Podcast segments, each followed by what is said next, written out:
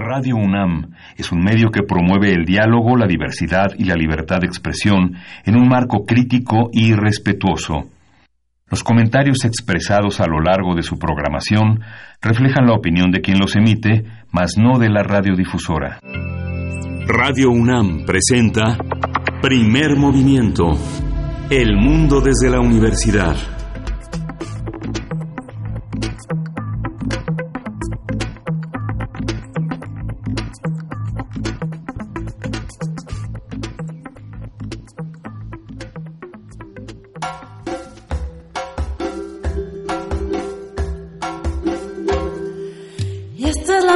Nueva que canta Simón Bolea, que cuando le está cantando el agua del mar se menea. Y esta es la sandunga nueva que canta Simón Bolea, que cuando le está cantando el agua del mar se menea. Ay, sandunga, sandunga, vamos a ver, a ver cómo corre el agua, vamos a verla correr.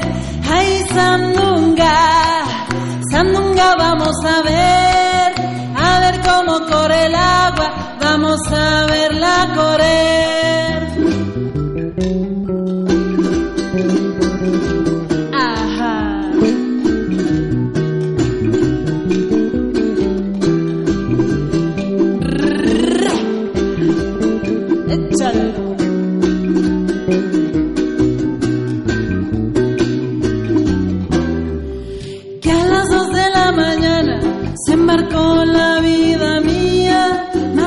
Su embarcación y el piloto que la guía. A las dos de la mañana se embarcó la vida mía, Malaya su embarcación y el piloto que la guía. Ay, Sandunga, mamá, por Dios, Sandunga, no seas ingrata, madre de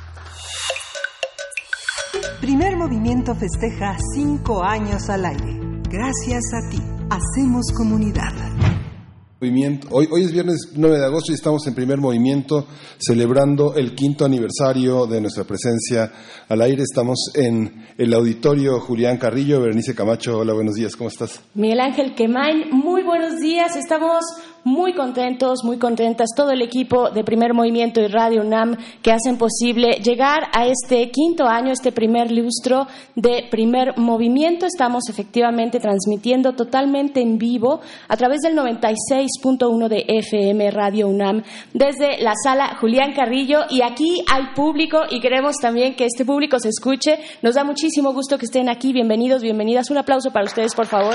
Sí. Y muchas gracias, muchas gracias también a esta extraordinaria agrupación Salta para atrás que tiene el nombre de una casta, una, pero al mismo tiempo de una mezcla que le da sentido a sus producciones musicales, a esta extraordinaria fusión entre el jazz, eh, eh, el blues, eh, los ritmos tradicionales mexicanos, veracruzanos, y pues les agradecemos muchísimo que estén con nosotros compartiendo a lo largo del programa todos estos. La música que escuchamos fue La Sandunga y forma parte del nuevo disco que se llama Salta para atrás, que tiene 11 temas que eh, vamos a escuchar, algunos de ellos a lo largo de esta emisión de Primer Movimiento, Berenice. Así es, este disco homónimo de Salta para atrás y que, por cierto, vamos a poder conversar con los integrantes de este grupo en unos más adelante. Vamos a tener música en vivo, como ustedes ya lo vieron, vamos a tener también radioteatro con invitados especiales que son ustedes, aquellos valientes radioescuchas que se sumaron, eh, que nos avisaron y dijeron, levantaron la mano y dijeron, sí, nosotros queremos participar en el radioteatro, en esta ya tradición de primer movimiento. Y pues bueno, tendremos radioteatro, tendremos música en vivo y también nos hacemos la pregunta y les hacemos la pregunta a ustedes que están allá afuera escuchándonos a través de su radio, a través de su teléfono, eh, están nuestras redes sociales para que nos comenten, pues, cuáles, cuáles son las preguntas importantes que nos tenemos que hacer el día de hoy acerca de nuestro país. Arroba P Movimiento, estamos así en Twitter, Primer Movimiento UNAM en Facebook. Y es que, Miguel Ángel, de eso ese es el tema que hemos perfilado y planteado para festejar este aniversario. ¿Cuáles son esas preguntas y cómo nos acercamos a hacer esas preguntas? ¿Desde, dónde preguntamos? ¿Cómo preguntan las ciencias, las humanidades, las ciencias sociales? Eh, ese es nuestro tema del día de hoy. Vamos a estar dando vueltas, rumeando esta idea y queremos que lo hagan junto con nosotros. Ahí están nuestras redes sociales. Bienvenidos, bienvenidas. Sí, vamos a iniciar esta emisión con la importancia de la curiosidad, que es una de las formas en las que diariamente nos preguntamos muchas de las cosas que atraviesan nuestra mente, nuestros ojos, nuestros sentidos, pero que en el terreno de lo académico, de las ciencias sociales, tiene una importancia fundamental. Vamos a conversar con Dalia Ayala, y es bióloga de la UNAM y es especialista en educación ambiental. Va a estar también Verónica Ibarra García, y es doctora en geografía por la UNAM, es investigadora y coordina coordinadora del Colegio de Geografía de la Facultad de Filosofía y Letras de la UNAM. Así es, después de eso, pues viene nuestro radioteatro como de costumbre, ya están los seleccionados eh, muy cerquita. También tendremos en la poesía necesaria la invitación, tenemos la invitación para los que están presentes, que quieran participar, pues se pueden acercar con nuestra productora Frida Saldívar, que está de este lado, levanta tu mano, Frida, ahí está eh, nuestra querida Frida, para que si quieren participar en la poesía, que viene más adelante, pues puedan hacerlo, les pasen eh, su hojita con la poesía y la vayan practicando. Y, bueno, después del radioteatro tenemos en nuestra nota nacional las preguntas de la vida nacional y la rendición de cuentas, la transparencia. Esto en el comentario con la doctora Lourdes Morales Canales, quien es doctora en ciencia política por la Universidad de la Sorbona y directora de la Red por la Rendición de Cuentas de El CIDE. Vamos a tener en la nota del día, la pregunta, ¿cómo ha transformado el periodismo a México? ¿Cuál es la, cuál es la importancia de la participación de la prensa, de los reporteros, de todos los que conforman estas preguntas que se hacen desde la prensa a la historicidad de nuestro presente? Vamos a contar con el comentario de Fausta Gantuz, ella es investigadora del Instituto Mora, es especialista en historia política electoral de la prensa y de las imágenes. Y mientras todo esto pasa, también tenemos música. Estaremos en cada intervalo eh, musical a cargo de Salta para atrás, como ya lo pudieron escuchar y ver los que se encuentran aquí presentes. Eh, estará también nuestro director, el director de Radio UNAM, Benito Talbo. En algún momento va a venir para acá. Si ustedes no lo tenían planeado, pero tienen la oportunidad de llegar aquí a Adolfo Prieto 133, Colonia del Valle, háganlo. Están las puertas abiertas, vengan y compartan con nosotros este quinto aniversario. Tendremos la poesía necesaria eh, para los valientes que se quieran acercar, ya lo saben, con Frida Saldívar. Y en nuestra mesa nos preguntamos, pues precisamente eso, cuáles son las grandes preguntas que nos tenemos que hacer en torno a nuestro país. Lo vamos a platicar, bueno, y con un ángulo muy interesante además, las preguntas que se hace la filosofía y que se hace la poesía. Eh, lo vamos a conversar con el maestro Carlos Vargas Pacheco, quien es maestro en filosofía por la UNAM, profesor de las carreras de filosofía y pedagogía también de esta universidad. Y también estará Blanca Luz Pulido, quien es poeta, ensayista y traductora. Y bueno, de, esto va el quinto aniversario. Muchísimas gracias por estar aquí. Iniciamos, vámonos ya con, la, con el arranque. Vamos para allá. Primer movimiento festeja cinco años al aire. Gracias a ti, hacemos comunidad. La historia del método científico comprende las aportaciones de los primeros filósofos griegos, la época de la modernidad con el filósofo francés René Descartes y hasta aquellas hechas por los científicos del siglo XX y XXI. El origen de la palabra método viene del griego antiguo cuyo significado es camino. Entonces, el método es el camino que lleva a algo, el camino por el cual seguimos una cosa. En este sentido, son cinco los pasos que conforman el método científico, observación, hipótesis, experimentación, teoría y conclusiones. El primer paso, la observación, está íntimamente vinculado con la curiosidad el asombro e incluso la admiración por el mundo. El filósofo griego Aristóteles escribió que los seres humanos comenzaron a filosofar admirados ante los fenómenos más sorprendentes y más comunes como los movimientos de los cuerpos celestes. Así es, para el filósofo griego, quien se plantea un problema o se admira de algo, es porque reconoce su ignorancia, busca liberarse de ella y también pretende encontrar una solución. Hoy en día son varias las disciplinas que se apoyan en el método científico para plantear sus investigaciones, como lo son las ciencias naturales y, por supuesto, eh, las ciencias sociales. Vamos a conversar con investigadores alrededor de la forma en que se construyen las hipótesis, cómo se acotan, se plantean y se buscan los caminos para comprobarlas. Están con nosotros Dalia Ayala, ella es bióloga de la UNAM y especialista en educación ambiental. Bienvenida. Muchas gracias. Hola Dalia, bienvenida. También eh, se encuentra con nosotros Verónica Ibarra García, quien es doctora en Geografía por la UNAM. Actualmente es la coordinadora del Colegio de Geografía de la Facultad de Filosofía y Letras.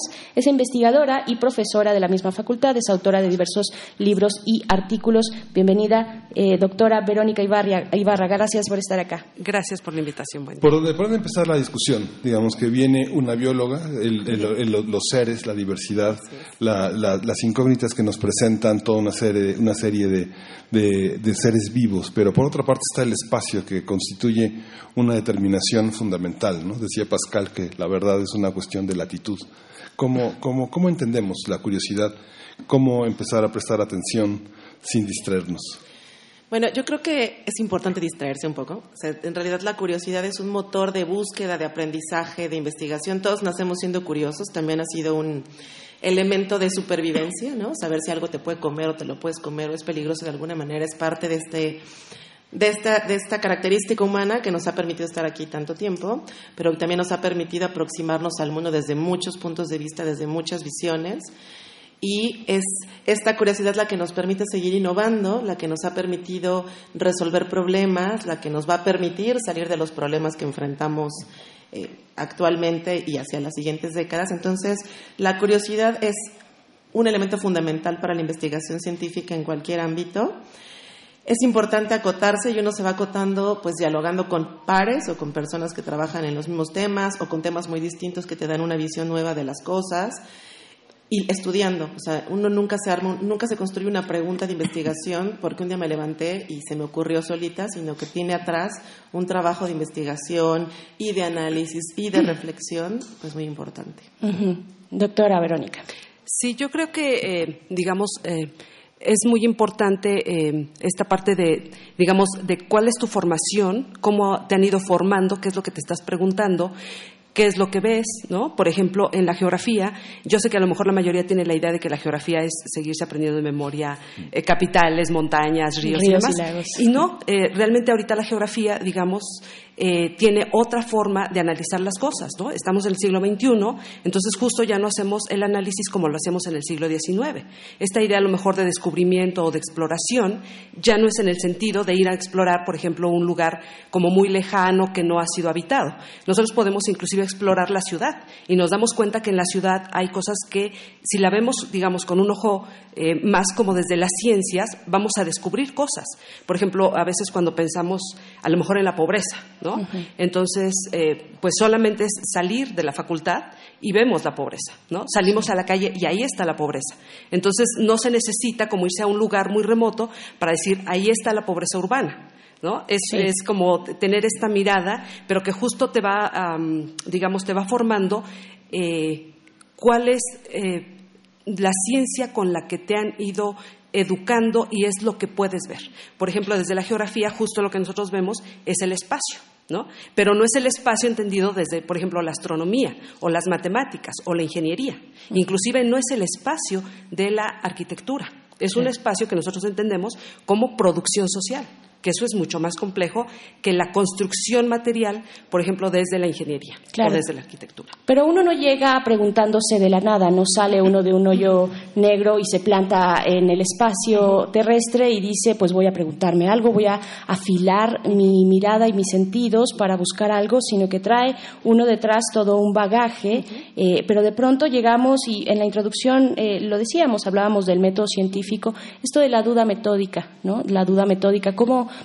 eh, ¿cómo, se plantea un científico, científica social o natural o científico de ciencias duras? ¿Cómo se, plantea eh, frente, frente a ese contexto que le, que le rodea? ¿Cómo empiezas a, afilar para, para no caer tal vez en la subjetividad, que es imposible, supongo, flanquearla, ¿no? Sí. Bueno, yo creo que aquí también eh, cabría presentar que justo una forma distinta de cómo los científicos sociales vemos la problemática es que para que nosotros no hay un método científico. Justo en las ciencias sociales lo que tenemos son distintas metodologías. Entonces, por ejemplo, podría haber una metodología, em, digamos, como más pegada a un materialismo histórico, dialéctico, por ejemplo, o podría ser este, una mirada como más humanista. Entonces, eh, en las ciencias sociales tenemos esta cuestión. No estamos como en un método. ¿No? Eso a lo mejor es mucho más válido para las eh, ciencias naturales, las ciencias pero en las ciencias sociales nosotros tenemos distintas metodologías, que son distintas formas de acercamiento. Entonces podemos ver una dimensión más subjetiva y es válido, porque la subjetividad juega muchísimo. En esta idea, por ejemplo, eh, hablo desde la geografía, por supuesto, de la producción del espacio, es muy importante por ejemplo, cómo nos apropiamos del espacio. Y eso tiene que ver, por ejemplo, con elementos históricos, porque tiene que ver, por ejemplo, con el desarrollo científico-técnico.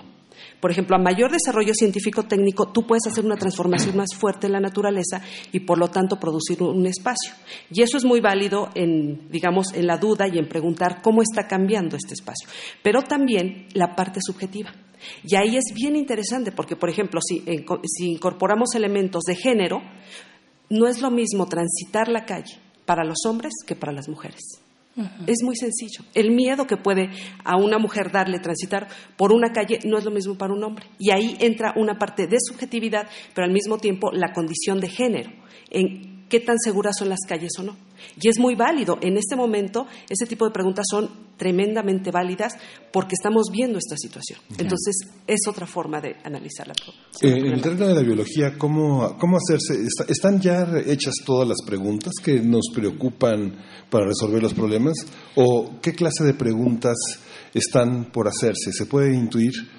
Eh, el terreno, el rumbo de la curiosidad? Sí, en, biología y en general en las ciencias, digamos, duras, que pues luego no son tan duras, hay también diferentes métodos científicos. Hace, a mitad del siglo XX, pues todo el mundo seguía un método científico muy particular, pero la realidad nos ha rebasado. Entonces sabemos ahora pues que hay diferentes maneras de aproximarse a la realidad y desde, por ejemplo, desde la biología y la ecología o la sostenibilidad, bueno, pues lo que estamos buscando ahora es establecer diálogos de saberes entre diferentes aproximaciones al mundo. Entonces, actualmente las ciencias naturales están buscando articularse de mejor manera para entender mejor el mundo desde una visión particular del mundo. Eh, entonces buscamos trabajar con geógrafos, con sociólogos, con psicólogos, con matemáticos, porque eso nos permite hacernos preguntas más complejas y nos permite entender mejor eh, si quieres resolver problemas, porque una cosa que hacemos mucho en biología es hacernos preguntas desde un problema socioambiental. ¿no? Ya no hablamos solo de problemas ambientales, hablamos de problemas socioambientales. Ya no hablamos de ecosistemas, hablamos de socioecosistemas. Y entonces estamos ya en, una, en un análisis de sistemas complejos en donde hay muchas más variables. Como decía, perdón, Verónica, pues hay variables subjetivas, ¿no? Sabemos también que la ciencia siempre tiene una postura política y entonces también hay que considerar en los análisis.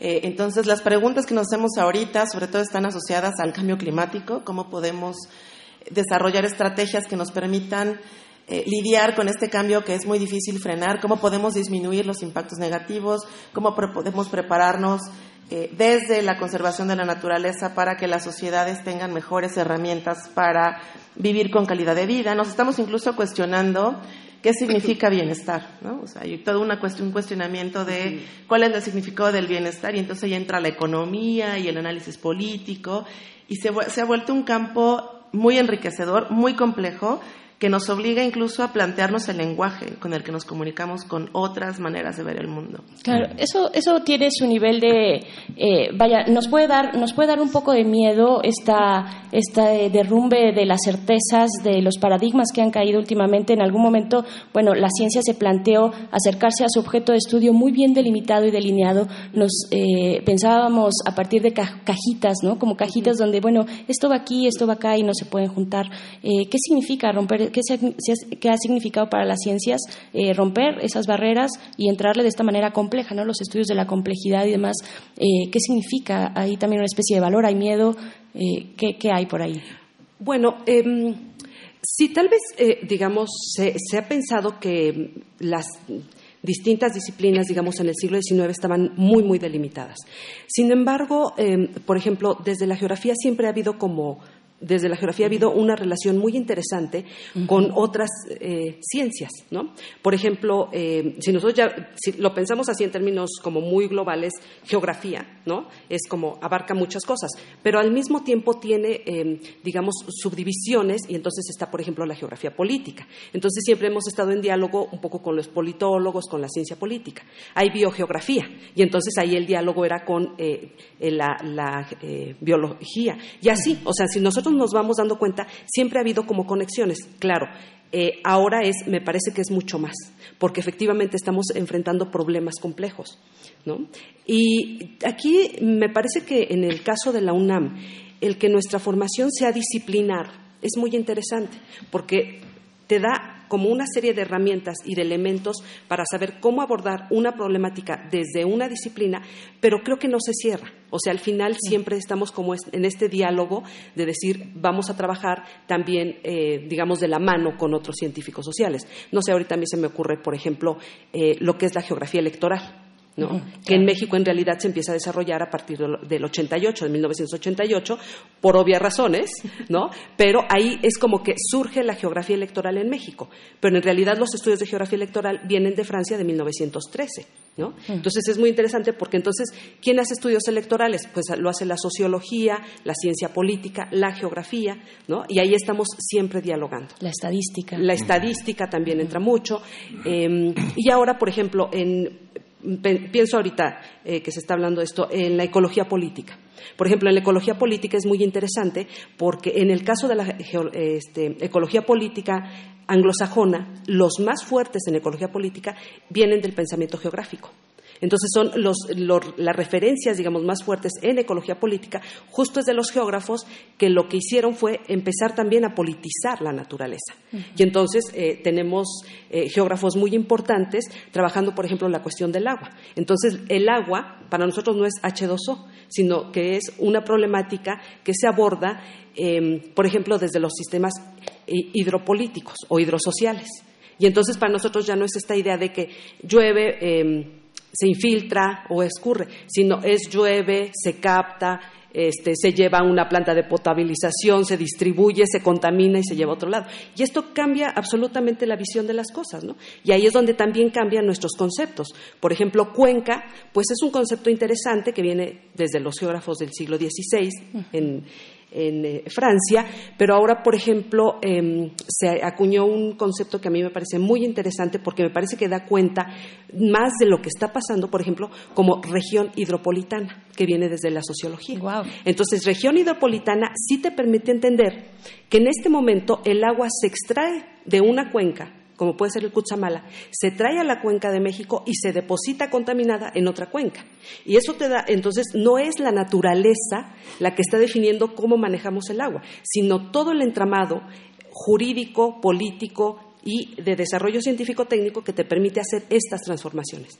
Entonces, ese determinismo geográfico que se pudo ver en el siglo XIX, pues ahorita para la geografía es no, tenemos que analizar más elementos científico-técnicos, elementos jurídicos, inclusive eh, políticos y de resistencia. Por ejemplo, ahí tiene que ver megaproyectos. ¿no? Estas grandes obras de infraestructura que pretenden movilizar recursos a través del espacio, te modifican al mismo tiempo el espacio y ahora vemos, por ejemplo, que hay una gran cantidad de movimientos en contra de megaproyectos. Y eso lo está trabajando. la curiosidad también tiene una dimensión internacional. Lo que los científicos alrededor del mundo, los científicos conectados con otras geografías, con otros orbes, eh, se plantean, se preguntan, ¿a quién le convienen esas preguntas? Son preguntas de interés general, pero digamos los, modos de cuidar el agua, lo que preservamos, eh, la memoria que queremos contener ¿Es la memoria que nos conviene o en esta manera de los consensos internacionales? ¿Cómo, cómo entender eso? Eh, ¿Hay, un, ¿Hay una geopolítica de la dominante para hacerse preguntas? Sí, sí, en realidad justo esto, el, el uno siempre, o, nos hacen creer, o nos gustaría creer que la ciencia es completamente neutral, ¿no es cierto? O sea, la ciencia siempre está dentro de un contexto social, político, económico. Los científicos somos humanos, estamos en un contexto social, político, económico, psicológico, etcétera. Entonces, siempre hay, siempre hay una diversidad de grupos, lo cual ayuda a la curiosidad porque nos permite construir preguntas nuevas y, y entender, escuchar un poco la visión del mundo desde otros, desde otros puntos de vista, desde otra ontología. Pero por supuesto que hay grupos dominantes y dentro de las hay grupos dominantes que obedecen a ciertos intereses económicos, pues porque en el mundo los intereses económicos tienen muchísimo poder, pero también hay procesos y movimientos de resistencia desde la investigación científica. Uno muy claro, por ejemplo, es la agroecología. ¿no? El, modelo dominante nos dice usemos fertilizantes en grandes cantidades, usemos pesticidas en grandes cantidades. Lo que queremos es maximizar la producción para acabar con el hambre, como que era la visión de la Revolución Verde. Y bueno, Realmente a finales del siglo XX nos dimos cuenta que ni acabamos con el hambre, ¿no? Ahorita hay más de cerca de mil millones de personas con hambre y lo que sí vimos fue una degradación de los sistemas ambientales de los que depende la vida brutal. Y a la par de, este, de, este, de esta visión dominante en donde la, la, tecnología tiene que encontrar las soluciones, pues está el movimiento social de la agroecología en donde decimos no. Hay mucho conocimiento tradicional que resolvía muchos problemas, que previene muchos problemas y que tendríamos que además tiene otra dimensión, no solamente tecnológica, sino social, económica, de derechos humanos, de género, de eh, autosuficiencia y soberanía alimentaria. Y entonces siempre han estado un poco pues, en, disputa. De repente la agroecología, por ejemplo, no se ve mucho, pues porque el modelo, dominante tiene muchísimo poder, pero ahorita en un momento de cambio como el que estamos, pues la agroecología en este país y en Latinoamérica en general y en África, pues está tomando un aire que no tenía, ¿no? Hoy hablamos de un programa nacional de agroecología, pues que hace 10 años ningún agroecólogo se, imaginaba, y hay muchos movimientos sociales resistiendo a este, esta visión dominante respaldados por datos científicos muy importantes. Entonces, esta, sí hay modelos dominantes, hay preguntas que nos convienen a todos, como qué hacemos ante el cambio climático, ¿no? Pero la construcción de respuestas sí obedece a diferentes intereses, ¿no? Hay, hay quienes dicen, eh, construyamos desde la sociedad, desde los movimientos de bases, las alternativas, y otros que dicen, bueno, tiene que construirse todo desde, consensos internacionales, que no necesariamente beneficia a todo el mundo, pero siempre está esta, pues esta disputa, pero también este diálogo constante, ¿no? Entonces, yo creo que un aspecto importante de la ciencia es nuestra responsabilidad para comunicarla y que la gente tenga herramientas para tomar sus propias decisiones y participar de manera activa, ¿no? Sin que digamos, ay, los científicos son bien raros y mejor no les Mm. hablen. La responsabilidad, hace falta claro. esta parte y nos toca a nosotros los científicos. ¿no? Estamos a punto de despedir, eh, nos quedan cinco minutitos de esta conversación, eh, pero yo quiero también preguntarles acerca de los límites, los límites a la curiosidad, los límites a la pregunta. Ahora que hablábamos, bueno, la ciencia tiene poder, tiene poder desde el lenguaje, desde el idioma, desde donde eh, te, te posicionas para observar y para generar eh, el conocimiento. Eh, ¿Qué hay de los límites a la curiosidad en la ciencia? Eh, bueno, es que, a ver, yo creo que aquí sí hay una tensión interesante, eh, porque realmente es muy importante tener esta curiosidad, ¿no? Y en ese sentido, yo más bien diría, a ver, no debe haber límites en la pregunta, ¿no? Hay que seguir investigando. Y claro, cuando se transforma la sociedad, que en todo momento se está transformando, pues hay nuevas preguntas de investigación, porque justo los problemas del siglo XXI no son los del XIX, los del XVIII, los del XX. Entonces, ahí el límite no estaría ahí. Tal vez el límite, yo, o ciertos límites yo los plantearía, por ejemplo, en el acercamiento a la sociedad, a la comunidad, ¿no? Porque ahí sí tendríamos que ser como muy respetuosos de sus saberes, ¿no? De ir y cuando, por ejemplo, cuando nosotros vamos a trabajo de campo, en geografía se va todavía a trabajo de campo, y lo que siempre, eh, digamos, uno eh, pone como por delante es, tienen que ir con la, la población, con la sociedad que es la dueña de esos terrenos para decirles, nos permite pasar por aquí, ¿no? Porque no se puede tener esta idea como de naturaleza prístina, que uno llega como explorador y está todo virgen y entonces yo entro y... No, cruzar por, un- por una zona que puede ser una zona urbana o una zona rural es presentarte con las autoridades y decirle, estamos haciendo una investigación, queremos hacer un estudio, podemos pasar, podemos preguntarles. Me parece que ahí es donde sería como este límite, esta, esta relación de respeto, porque al final también estás obteniendo un conocimiento que solo ellos tienen. Y eso es muy importante en el trabajo. Entonces, el límite creo que no lo, podría, no lo pondría yo en la pregunta, sino en esta forma de acercarte con la sociedad, porque eso es muy importante en las ciencias sociales. Y a lo mejor en, en geografía, que pareciera que a veces es más como ciencia natural, que en realidad, digamos, desde el siglo eh, XX, principios del siglo XX, hay geógrafos que dicen la geografía es una ciencia social, esta idea de ser muy respetuosos con la sociedad y con la comunidad. ¿no? en trabajo de campo. La curiosidad, aquí hay una parte, se hace investigación con recursos públicos, es algo que se ha discutido muchísimo. Eh, se, se tienen que hacer las preguntas que le convienen a los políticos que gobiernan o, o cuáles son las preguntas que se hacen desde la no. investigación subvencionada. Yo creo que la investigación tiene que ser completamente libre porque todo el conocimiento es valioso por definición. Creo que un aspecto muy importante eh, para abundar en lo que decía Verónica es la ética. Los límites a la curiosidad están de- siendo definidos, no a la curiosidad, sino a cómo se construye el conocimiento y cómo se aplica y para quién están definidos desde la ética. Entonces ahí también está, este- o sea, aunque sea dinero público, la curiosidad tiene que ser completamente libre, la investigación tiene que ser libre. Hay estrategias y metodologías para entre pares discutir, validar, encontrar nuevos criterios de verdad, incluso de si cómo vamos a decidir si este es un resultado significativo o no. Eso todo el tiempo está en discusión. Pero algo muy importante que, nos que está empezando a ocurrir o que lleva varias décadas ocurriendo, pero que ha tomado más fuerza últimamente, es la ética. Entonces, no tendría que limitarse quién del dinero. O sea, podrías hacer muy buena investigación usando dineros priva- este, dinero privado, por ejemplo, ¿no? en el mundo ideal, pero pues siempre hay como este interés. Y eh, eh, lo que nos tendría que guiar es la, la parte ética, cómo construimos desde la construcción de las ciencias pues un, un modelo ético, una- un código de conducta ética donde no afectemos a las comunidades que visitamos, construyamos conocimiento que, pues contribuya a la humanidad, pero que también resuelva problemas concretos de una realidad concreta, de una problemática concreta en el país o a nivel global o en diferentes regiones. Y entonces, pues, aunque el dinero sea público, la, la ciencia tiene que estar completamente libre o lo más libre posible de estos de estos ganchos y de estos límites impuestos por los intereses económicos, ¿no? Y eso también nos, nos obliga a buscar el apoyo en la sociedad, ¿no? Que nos permitan o que no se permita que se pongan candados o límites en función de ciertos intereses solamente, porque hay un grupo político particular en el poder, ¿no? Claro, O sea, Verónica. Sí, eh, sí, a mí me parece fundamental, digamos, eh, desde una universidad de la nación, desde una universidad pública, justo hacer una investigación que le retribuya a la sociedad. Tenemos problemas muy graves, ¿no? Entonces, por ejemplo, hace muy poco se acercó una, un, eh, pobladores de eh, de Tláhuac y lo que van a preguntarnos en geografía es, ¿me pueden explicar por qué mi casa se me está cayendo y por qué están extrayendo agua?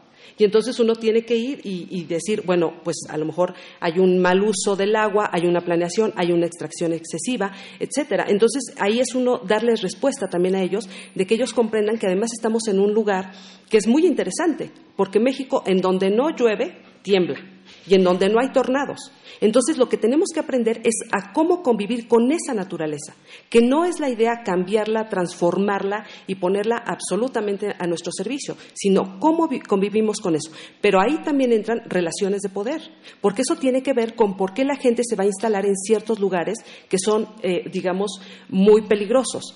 Y eso históricamente lo sabemos. O sea, si nosotros tenemos esta mirada histórica sobre cómo se pobló el país, vamos a saber exactamente por qué ciertas poblaciones no se iban, por ejemplo, a la costa, ¿no? Los mayas eran muy sabios, no se iban a la costa porque sabían que había huracanes. ¿En qué momento se empieza a ver un desarrollo turístico en la costa? Pues cuando a ciertos intereses, ¿no? Dicen, es que ahora el turismo es a partir de la apropiación de la playa. Pero eso en el siglo XIX no existía ni siquiera a mediados del siglo XX. El proceso de turismo y de esta masificación que termina con manglares, que está siendo una problemática tremenda, empieza en los años 50 apenas. Es muy reciente si nos damos cuenta. Pero justo no tener una mirada histórica nos hace pensar que siempre ha sido así. No, la historia me parece que también es muy interesante para poder entender toda esta, eh, digamos, por ejemplo, toda esta incorporación de la naturaleza, cómo se incorpora y que por, por eso mismo nosotros no podemos estar supeditados al poder, ni al poder económico ni al poder político. Y tenemos que dar respuesta a la sociedad de por qué están pasando ciertas problemáticas. Difícil sacudirse la influencia de esos poderes también, ¿no? Es, complicado. Es complicado, pero no es imposible y, creo que los científicos hemos hecho, hemos hecho gran trabajo en mantener de repente esta distancia sana, ¿no? Y en, al tener estos mecanismos de validación entre pares a diferentes niveles y en diferentes momentos, a diferentes niveles, me refiero a diferentes pares de diferentes países, pues nos ayuda a ir generando esta resistencia, ¿no? La ciencia por sí misma también puede ser una expresión de la resistencia a estos grandes intereses económicos y políticos. Muy bien, pues no tenemos más que agradecerles y ahora que tenemos público también invitamos a darle un abrazo a nuestras queridas eh, profesoras de esta universidad. Muchísimas gracias. Un aplauso. Gracias.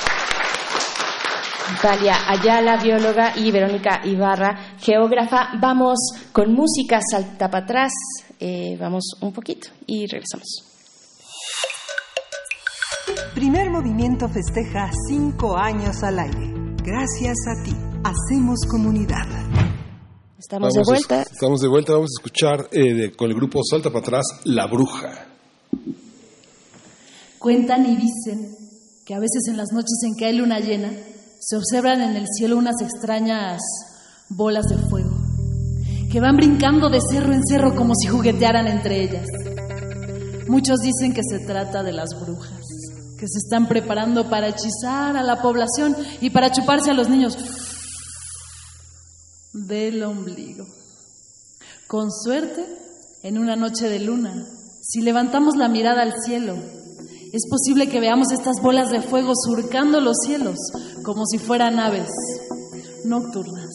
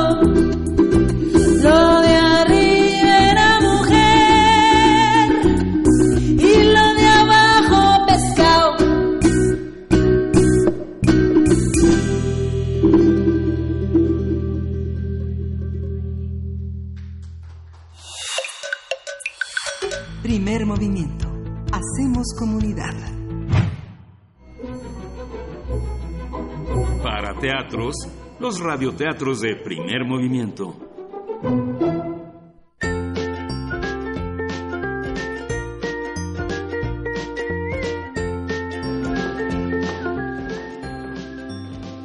Mi abuelita tiene ruedas, escrito por Silvia Molina, ilustraciones de Svetlana Taurina, editorial Sitli, año 2002.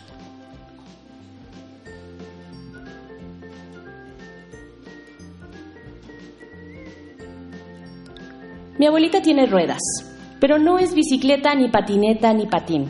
Es mi abuelita, ya lo dije. Se llama Dorotea, aunque sus nietos le digamos Nina, no sé por qué. Cuando nací, mis hermanos ya le decían Nina, y la gente que no es de la familia, Doña Doro. Me gusta el nombre de mi Nina, Dorotea. Cuando le canto porque le gusta que le cante, juego así. Yo te adoro, mi Doro Dorotea. Como un tesoro de ollas de oro, yo te adoro, mi Doro Dorotea. Me mira y le brillan los ojos, y sé que está feliz porque se ríe. Yo conozco a un Adoro, me dice, y busca en su memoria, trata de recordar, y es que a veces se le olvida que Doro es ella. Es simpática mi Nina, se le olvidan las cosas aunque se las acabes de recordar. Doña Doro, eres tú, Nina.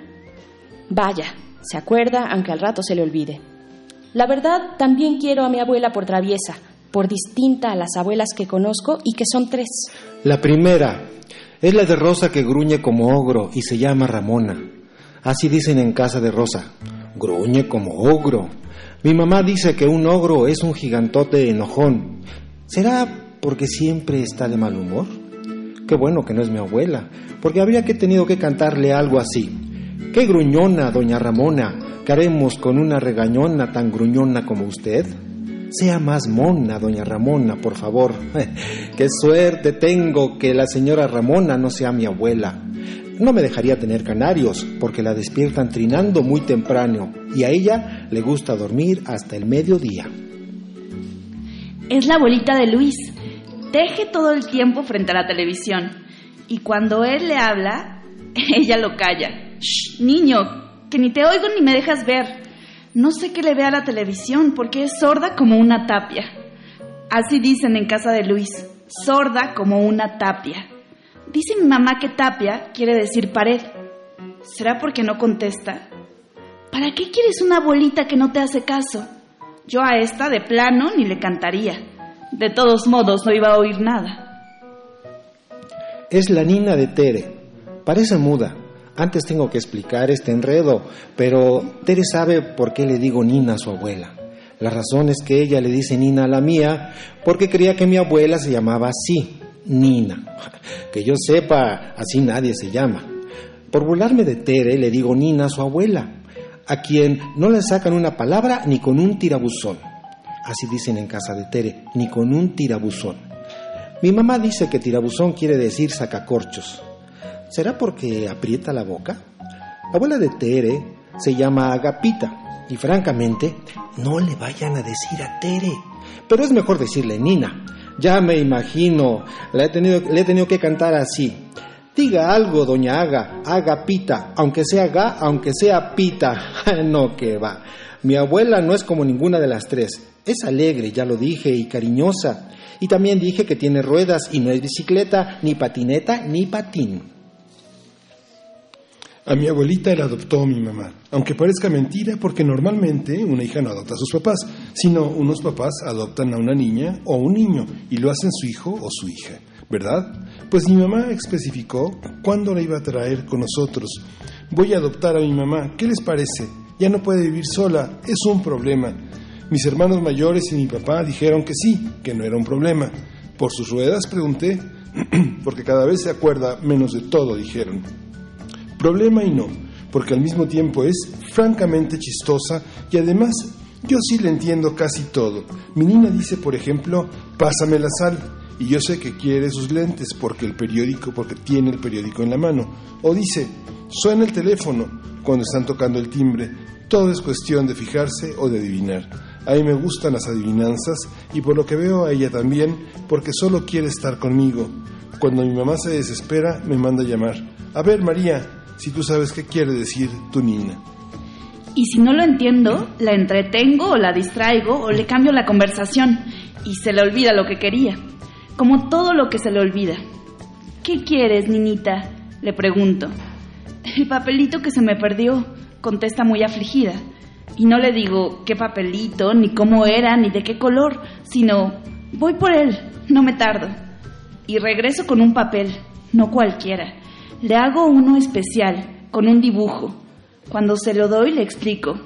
Mira, Nina, aquí está el pajarito que vino a verte volando de lejos. Y es que los pájaros, el helado de fresa y andar en coche es lo que más le gusta. Bueno, también las flores, todas las flores. Mi Nina se entretiene viendo al pajarito y nos ponemos a imaginar si es un gorrión pecho amarillo o una golondrina viajera o un cardenal encopetado.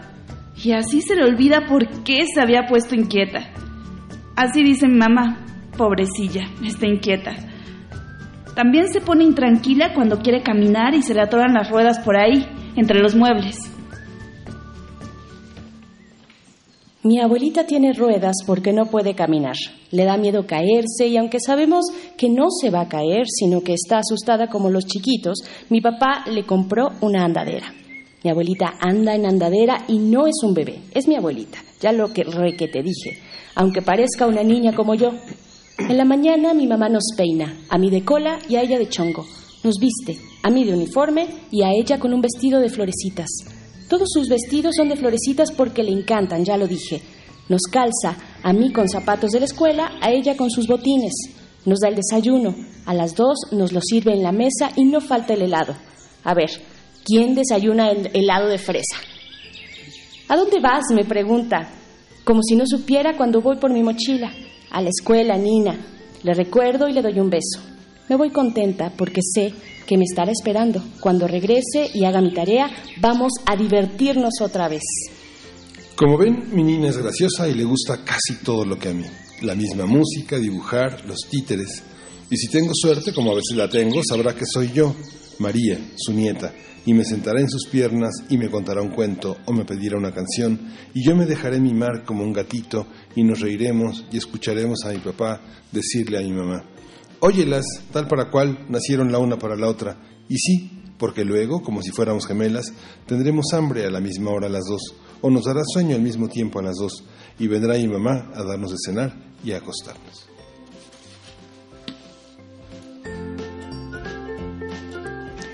Queremos una nina como la tuya, desean Tere, Luis y Rosa. Si mi, tía, tuviera ruedas, me burlo con esto que decimos en mi casa cuando algo es imposible, porque mi mamá dice que si mi, si mi tía tuviera ruedas, sería bicicleta, y los tres protestan. Pero Doña Doro tiene ruedas, sí que las tiene, ya lo re que te dije, aunque prestadas para caminar.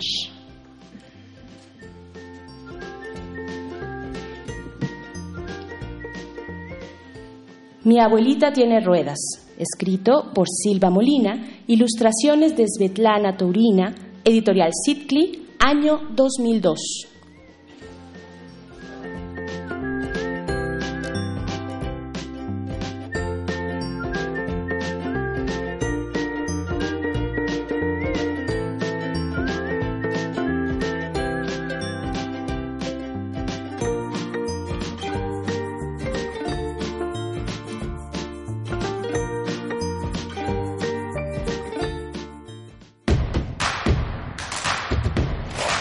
En redes sociales. Encuéntranos en Facebook como Primer Movimiento y en Twitter como arroba PMovimiento.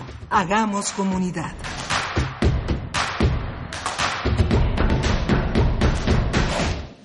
Bien, estamos de vuelta en primer movimiento en este día de aniversario. Estamos festejando el primer lustro de muchos, esperamos, y estos cinco años se han hecho a fuerza de mucho apoyo y cariño por parte de quienes nos escuchan cotidianamente a partir de las siete de la mañana. Y es el caso de los valientes eh, radioescuchas que leyeron con nosotros el radioteatro del día de hoy. Quiero presentar a Rosa María Trujillo. ¿Cómo está Rosa María? Hola, muy feliz de estar aquí. Muchas gracias. Gracias a ti por tu valentía. Eh, también está con nosotros Adrián Escobar. Bienvenido, Adrián. ¿Cómo Muchas estás? gracias, emocionado también aquí con el radioteatro. ¿Les gustó el radioteatro? Sí, ¿Sí? bastante. ¿Qué tal la experiencia, Adrián? Eh, muy bonita. Bueno, eh, soy actor Eres actor. y cada vez es emocionante un nuevo texto. Qué bonito. Muy bien. Eh, Rosa María, ¿te gustó? Sí, me gusta mucho. eh, el cuento es muy bonito. Yo doy clases de teatro para adultos mayores, entonces eh, me gusta mucho como el tema de los abuelitos y todo esto. Y estoy mm, muy emocionada también No, de pues- estar con ustedes. Los admiro mucho. Gracias. Es, la admiración va de ida y vuelta, yo creo, y bueno, eh, muchas gracias, gracias a los dos. Nada más preguntarles, pues, ¿en qué momento empezaron a escuchar Primer Movimiento? ¿Cómo, cómo ha sido su, su, su camino con nosotros? Pues yo llevo tres años y medio escuchando el programa, eh, desde que Benito Taibo era parte de, de la locución. Ahorita va a venir Benito. Sí, sí, y este, en la medida en que es posible la, lo escuchamos, bueno, a veces por cuestiones de ensayos y de trabajo y eso, Claro. eh, no podemos, pero estamos al cañón siempre presentes, ¿no? Claro. Al pie del cañón. Muy bien. Gracias. Para ti, Rosa María, ¿en qué momento? Pues ¿O desde ya el principio, sí, Ajá, desde siempre. eh, bueno, yo soy egresada de la UNAM y entonces siempre he escuchado Radio UNAM y primer movimiento desde que salió al aire. Me acuerdo que, que lo escuchaba y me encanta. Muy bien, pues muchísimas gracias a los dos. Les pedimos un aplauso, por favor, para estos valientes, Rosa María Trujillo y Adrián Escobar. Muchas gracias. Además se llevan eh, una mochila de, de regalo de Universo de Letras y de Converse. Muchísimas gracias a los dos. Gracias a Universo de Letras y a Converse por estos Sí. regalitos para la audiencia. Ojalá Gracias. les quepa el mundo en esa mochila. Muchos cuentos. Muchísimas Seguimos gracias. aquí. El teatro forma parte de la, de la eh, impronta que Radio UNAM ha tenido desde los tiempos de Max Au, que fue un hombre dedicado al teatro, y entre nosotros el sentido de comunidad en el, el- equipo que formamos eh, todo, todo el programa. eh, nos unifica muchísimo. El teatro es una experiencia primigenia. Entre nuestros grandes actores, pues está Toño Quijano, que es como el ejemplo de una persona que es muy seria, ¿no? Él, él es un hombre serio, pero el teatro saca todo lo que nos habita, ¿no? Ahora que Rosa María y que Adrián comentaban su cercanía al teatro es justamente lo que hace que seamos múltiples, que, estén contenidas en nosotros muchas cosas. ¿no? La primera vez que escuché a Toño, porque es, la voz e, emblemática de la capacidad de tener múltiples personajes, es muy interesante porque eh, nos da cuenta de lo apretados que estamos, lo, serios que somos, cómo fingimos todos los días y cómo el teatro nos da oportunidad de ser todo lo que deseamos, ¿no? Por supuesto, y transmitirlo a través de la voz, pues siempre es un privilegio todos los viernes eh, con ustedes.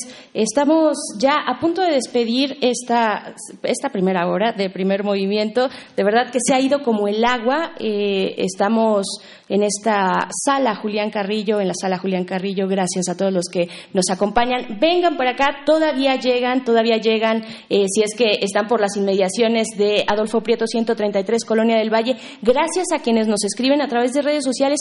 Hay muchísimos comentarios de ustedes allá afuera que han estado ahí siempre, todas las mañanas, al pie del cañón con nosotros, afrontando esta realidad compleja, dura, que nos aqueja y tratando de sacar lo mejor de nosotros mismos, de nosotros mismos precisamente a través de las preguntas, a través del teatro, de la literatura, eh, de la reflexión profunda. Gracias, Refrancito, en nuestras redes sociales, Flechador del Sol. Está también Gervasio, Roberto C. Riva, Pablo Extinto, por supuesto. En fin, eh, Laura también está por acá, Lemanscat. Eh, muchísimas gracias, Víctor Francisco, Abel Arevalo, Javier Ramírez Amaro, Mayra Lizondo. Vente para acá, Mayra, o ya estás por acá no sabemos si estás por acá, vente para acá, si no, sabemos que tienes eh, clases y que ya estamos en la jornada académica en nuestra universidad, pero les agradecemos mucho a los presentes y a los que están también a través de las frecuencias del 96.1 de FM, así como los que nos escuchan a través de la Radio Universidad de Chihuahua, Miguel Ángel. Sí, y nos despedimos de la Radio De Chihuahua, les damos las gracias, les damos las gracias por sus felicitaciones. Y en la siguiente hora, quédese con nosotros, vamos a tener eh, en la nota nacional las preguntas de la vida nacional, la rendición de cuentas. Va a estar con nosotros la doctora Lourdes Morales Canales. Ella es doctora en ciencia política por la Universidad de la Sorbón y directora de la red por la rendición de cuentas del CIDE. Muy bien, pues con esto hacemos el corte de la hora. Son las 7 con 59 minutos de este viernes 9 de agosto. Estamos en primer movimiento, transmitiendo totalmente en vivo. Vamos al corte y regresamos. Queremos escucharte. Llámanos al 55 36 43 39 y al 55 36 89 89. Primer movimiento. Hacemos comunidad. La gran historia de esta ciudad, de este país, la hacemos un puñado de microhistorias. Un ecosistema de millones de organismos que se unen, a veces en un grito de justicia, otras al ritmo de los cuerpos coordinados. Somos complejos, diferentes e iguales a la vez. Pero sobre todo, sabemos que el respeto al oído ajeno es la paz. Manifiesto. Cada cuerpo es una revolución. Miércoles 21 horas. Por resistencia modulada. 96.1 de FM. Radio UNAM. Experiencia sonora.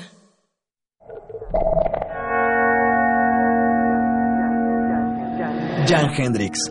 Tierra firme. Desde su llegada a México en 1975, Jan es una figura clave en la escena artística del país, produciendo obras inspiradas en la estética del viajero y naturalista, incorporando experiencias visuales y culturales. Museo Universitario Arte Contemporáneo, MUAC, en Ciudad Universitaria, del 4 de mayo al 22 de septiembre de 2019. Existen momentos en los que no podemos callar. Hoy, gracias al PAN, la ley de paridad es un hecho. No daremos ni un paso atrás. Para defender nuestros derechos y la libertad de nuestro país. Somos mujeres de acción. Y te invitamos a formar parte de esta causa. A favor de la libertad de emprender y de crecer como país. Llegó la hora de que mujeres de acción como tú tomen su lugar en el PAN. PAN, 80 años de acción por México. En el Ejército y Fuerza Aérea Mexicanos, nunca olvidamos nuestros orígenes. Somos como tú, personas que a diario lo dan todo por ser mejores, que sueñan con vivir mejor. Y nos esforzamos para demostrar nuestros valores como mexicanos. Somos gente que trabaja con integridad, por tu seguridad, por tu confianza, por honor, por México. Porque ustedes son nuestro origen y nuestra razón de ser. Secretaría de la Defensa Nacional. Gobierno de México.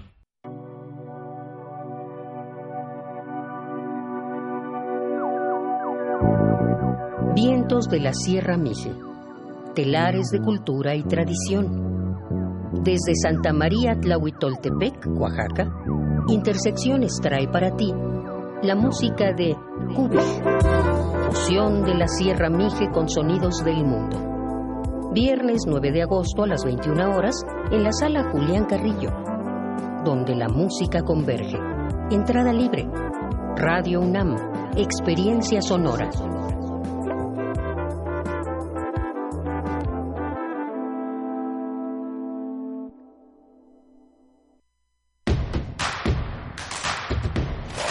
Síguenos en redes sociales. Encuéntranos en Facebook como Primer Movimiento y en Twitter como arroba PMovimiento. Hagamos comunidad.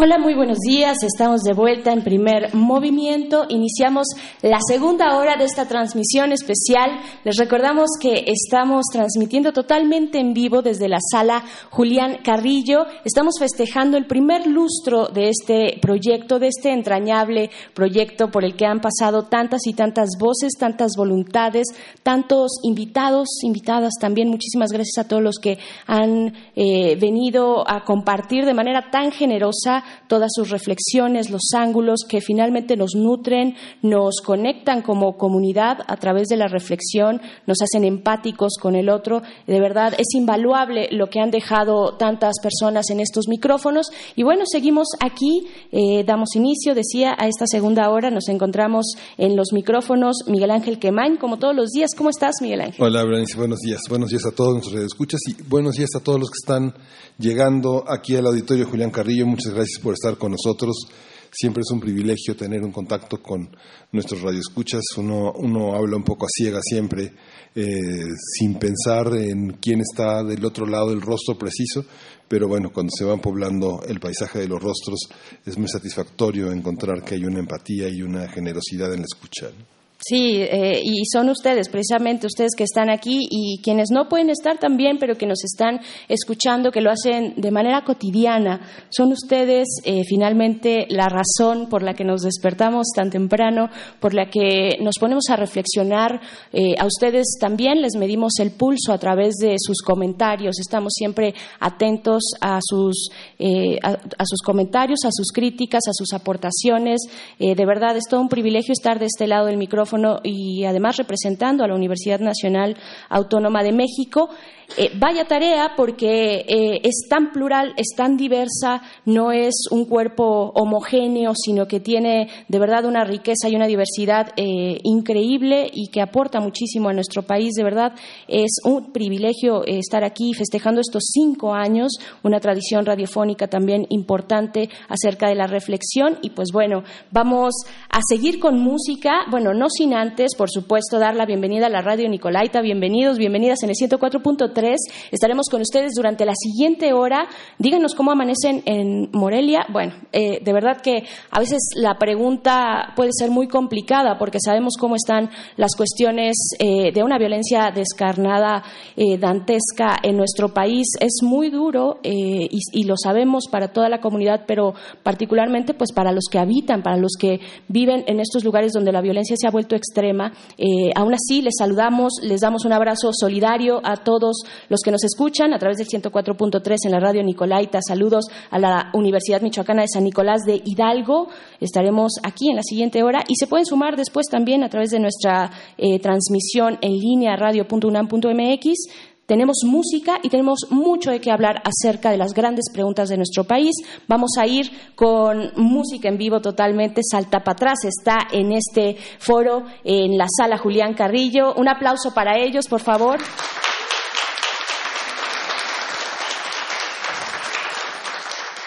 Y, y lo que vamos a escuchar es el corrido de Juan Nepomuceno.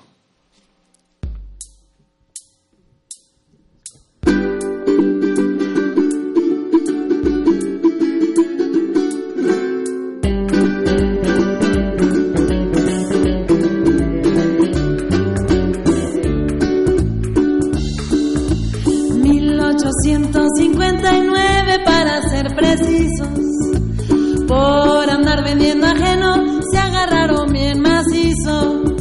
Que disque muy serio tratado de Guadalupe Hidalgo, la tierra se han robado.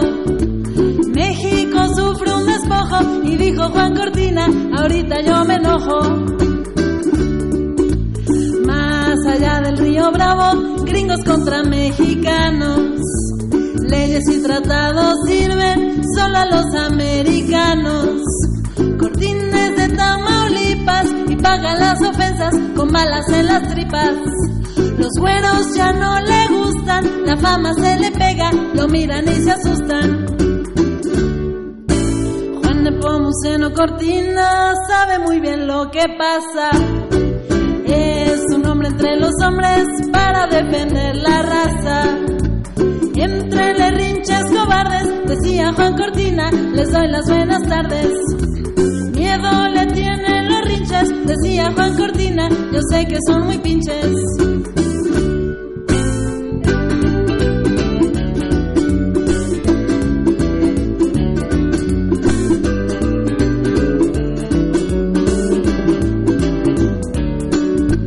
Cuánta sangre derramada para defender la tierra. Si no saben respetarnos, vámonos a darles guerra. Decía Juan Cortina, nos roban el ganado. Rinches de la madriguera, decía Juan Cortina, nos roban la frontera. Si dicen que soy un bandido por defender mi raza, las pruebas yo les pido. Que Juan de Pomuceno Cortina sacó para los gringos pistola y carabina. Que viva Juan de Pomuceno que trae para los gringos pistola y doble freno. Viva Juan de Pomuceno que trae para los gringos pistola y doble freno. Que viva Juan de Pomuceno que trae para los gringos pistola y doble freno.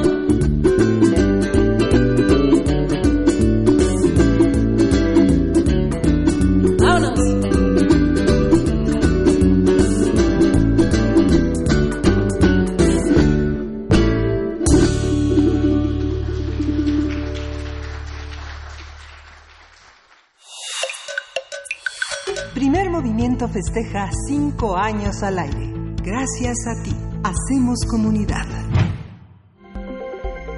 Nota Nacional. El Instituto Nacional de Transparencia, Acceso a la Información y Protección de Datos Personales es un organismo autónomo que adoptó ese nombre tras la aprobación de la Ley General aprobada en mayo de 2015 para sustituir al Instituto Federal de Acceso a la Información y Protección de Datos. Está constituido por siete comisionados que son designados por la Cámara de Senadores y el presidente de la República. Las funciones principales del INAI son garantizar el derecho de acceso a la información pública gubernamental, la protección de datos personales y resolver las negativas de acceso a la información emitidas por dependencias o entidades del Gobierno federal. La lucha por la transparencia en México tiene sus antecedentes con la reforma política de 1977 y los esfuerzos posteriores plasmados en la primera ley federal de 2002 y las reformas constitucionales de 2007 y 2014, así como las leyes general y federal sobre este tema de 2015 y 2016. Cabe destacar el trabajo de la sociedad civil organizada, el llamado Grupo Oaxaca y otras instituciones para el establecimiento formal de leyes de transparencia en México. Recuento de cómo se ha constituido la rendición de cuentas en el país, qué ha significado, cómo se ha diseñado y qué se espera que se conserve. Para ello está con nosotros la doctora Lourdes Morales Canales. Ella es doctora en Ciencia Política por la Universidad de la Sorbona en París, maestra en Comunicación, profesora asociada del Centro de Investigación y Docencia Económica, CIDE por sus siglas, donde actualmente dirige la Red por la Rendición de Cuentas. Bienvenida. Muchas gracias, doctora Lourdes Morales. ¿Qué tal? Buen día. Gracias por estar acá, doctora Lourdes. Pues primero preguntarte, a veces parece eh, que la democracia y sus elementos, los elementos que la conforman, son como una ola que va y viene, a veces parece que viene más y a veces se aleja y ahí vamos, ¿no? Eh, y no termina de llegar, no termina de quedarse, de consolidarse, o esa es la percepción, ¿es, es correcto, es incorrecto? ¿Cómo estamos en términos de rendición de cuentas y qué significa para la democracia? Así es, bueno, antes que nada, muchas felicidades. muchas Y un saludo a los que están aquí. Generalmente no se ve a los radioescuchas. No. Esa es una buena oportunidad. Estamos un poco aterrados. bueno, no hay mucha luz, así que. Está un poco oscuro ahí. Sí. Eh, bueno, eh, ¿en dónde estamos en términos de aprecio a la democracia y ejercicio de rendición de cuentas en México? Eh, el último análisis del Latinobarómetro creo que da indicadores preocupantes acerca del aprecio que tiene la ciudadanía hacia la democracia. Nunca como antes, en los últimos 25 años, los ciudadanos habían sentido tanta desilusión o desafección hacia la democracia. Y hay quienes piensan, según esta encuesta, que es mejor tener un gobierno militarizado, un gobierno autoritario, pensando que esa es la vía de tener el control sobre problemas muy graves que actualmente pues no han encontrado una solución concreta, como es la inseguridad, como es la falta de estabilidad económica eh, o un ingreso digno. Las cifras de, Coneval de hace unos días pues, nos muestran una radiografía de cómo está el país, o eh, también como lo es el, control, el dominio del Estado. Se siente que hay una especie de deterioro eh, sobre las funciones básicas del Estado. Entonces, pues esas cifras son alarmantes. Ahora bien, ¿se ha avanzado o no en los últimos años?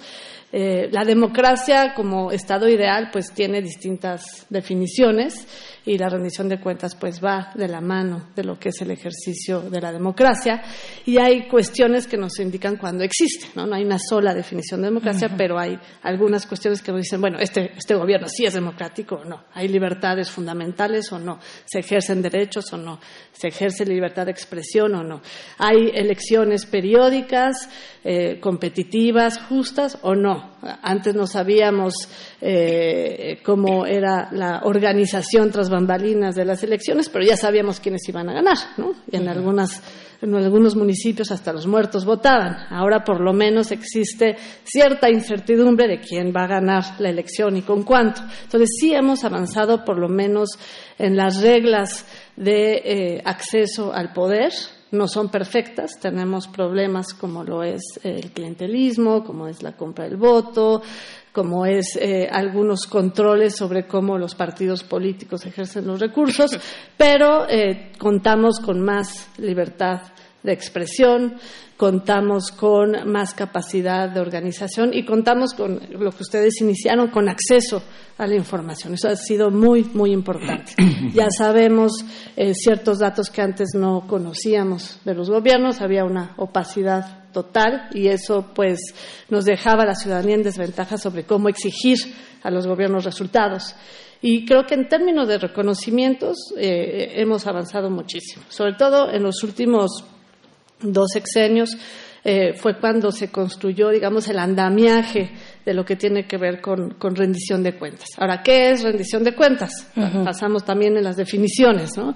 Eh, igual, habrá muchas definiciones de rendición de cuentas y yo quería eh, recordar una anécdota que se le, se le atribuye a, el gran capitán, González de Córdoba, que fue este militar que eh, durante el reinado de los reyes católicos hizo varias conquistas épicas en Europa. Y cuando conquistó el reino de Nápoles, que le dio entrada a los españoles por Italia, después de esta campaña que fue eh, pues muy sonada y muy reconocida, pues Fernando el Católico le dijo, bueno, yo te he dado mucho dinero para que hagas tus campañas militares, pues dame cuentas, ¿no? Entonces dicen que el gran capitán le infló un poco las cifras, ¿no? Y dijo, bueno, pues he gastado tanto en hombres, tanto en, embarcaciones, tanto en, estancias, y al final infló las cifras. Y desde entonces se dice que son las cuentas del gran capitán porque se sintió ofendido. Hay un poema popular que dice lo siguiente, ¿no? Cien millones de educados en picos, palas y asadones para enterrar a los muertos del enemigo. 150 mil ducados en frailes, monjas y pobres para que rogasen a Dios por las almas de los soldados del rey caídos en combate. Cien mil ducados en guantes perfumados para preservar las tropas del hedor de los cadáveres del enemigo.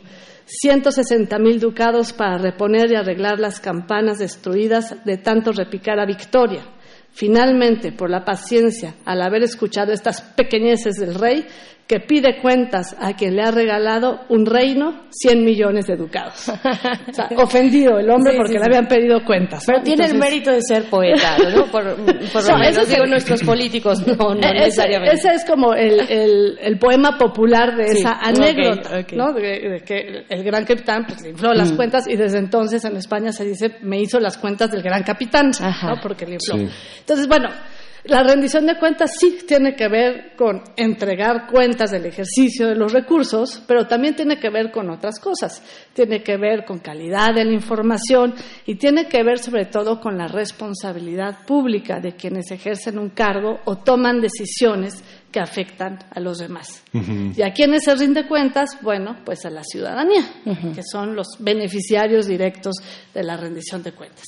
Tiene que ver con una relación, se rinde cuentas sobre algo o de algo concretamente, y eh, tiene que ver con una forma de ejercer el poder.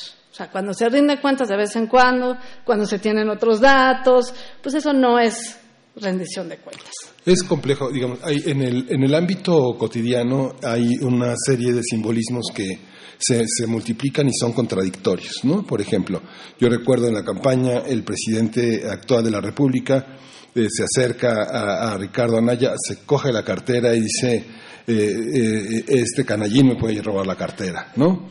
Hay una, hay, una, hay una parte en la que en nuestra cultura cuando alguien le da dinero o le paga una deuda a alguien, la gente se resiste a contar el dinero, ¿no? Y alguien le dice, cuéntalo, cuéntalo por favor, para ver si no me equivoqué. Hay una parte que este juego de la confianza y la desconfianza se articulan. Eh, en la rendición de cuentas de las campañas, quien entregaba tarde los resultados siempre de sus cuentas, siempre era la oposición, ¿no? Porque hay una parte en la que pareciera que alguien que lucha por la igualdad, por la equidad, no tiene que rendir cuentas, ¿no? Alguien que cuenta con la confianza del voto, con la ciudadanía, no tiene que explicar los actos.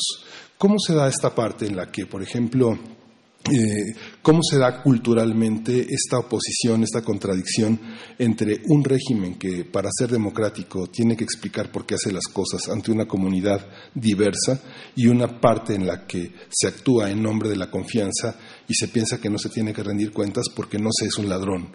¿Tiene que ser un ladrón o sospecharse de eso para rendir cuentas? No, no, tiene que ser una forma de ejercer el poder y tomar las decisiones. Por eso decía yo que cuando se hace de vez en cuando, pues entonces no se está hablando de rendición de cuentas. Y eso que mencionas es muy interesante. Es como si el gran capitán se ofendiera de cómo se atreve a pedirme cuentas a pensar de todo lo que hice. ¿no? Eh, no es una cuestión de moralidad, es una cuestión de responsabilidad. Entonces, yo entiendo que no eh, todas las decisiones tienen que estar sometidas a consulta, sino en el ámbito de la representación, pues para qué tenemos eh, representantes. Eh, pero sí creo que tenemos que avanzar mucho más hacia esta cultura de brindar información y no, no cualquier información, no demagogia, sino información de calidad, de utilidad para la ciudadanía, decir por qué se gasta, en qué se gasta y cómo se gasta, y si lo que se gastó cumplió con los objetivos para los cuales se dan los recursos públicos, porque no son recursos del gobierno, son recursos nuestros, son nuestros impuestos. Entonces, tenemos todo el derecho de exigir saber por qué se está gastando y en dónde y, para qué. Y finalmente, la responsabilidad, o sea, háganse cargo de las decisiones. A lo mejor no nos van a gustar, a lo mejor estamos muy en contra, de Santa Lucía, de X decisiones que tome el gobierno.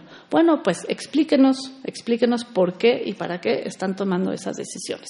Y ya que la ciudadanía decida, ya sea en la opinión o en las urnas, sobre el resultado de los gobiernos. Por supuesto, pero eh, supongo que no le podemos dejar a la buena voluntad de los representantes, de los eh, gobernadores, de los gobernantes, eh, precisamente que ejerzan de manera digna su mandato, el mandato popular ¿no? Ahí debe, eh, debemos observar los contrapesos, eh, vaya las instituciones, lo que se pueda formar alrededor de la rendición de cuentas.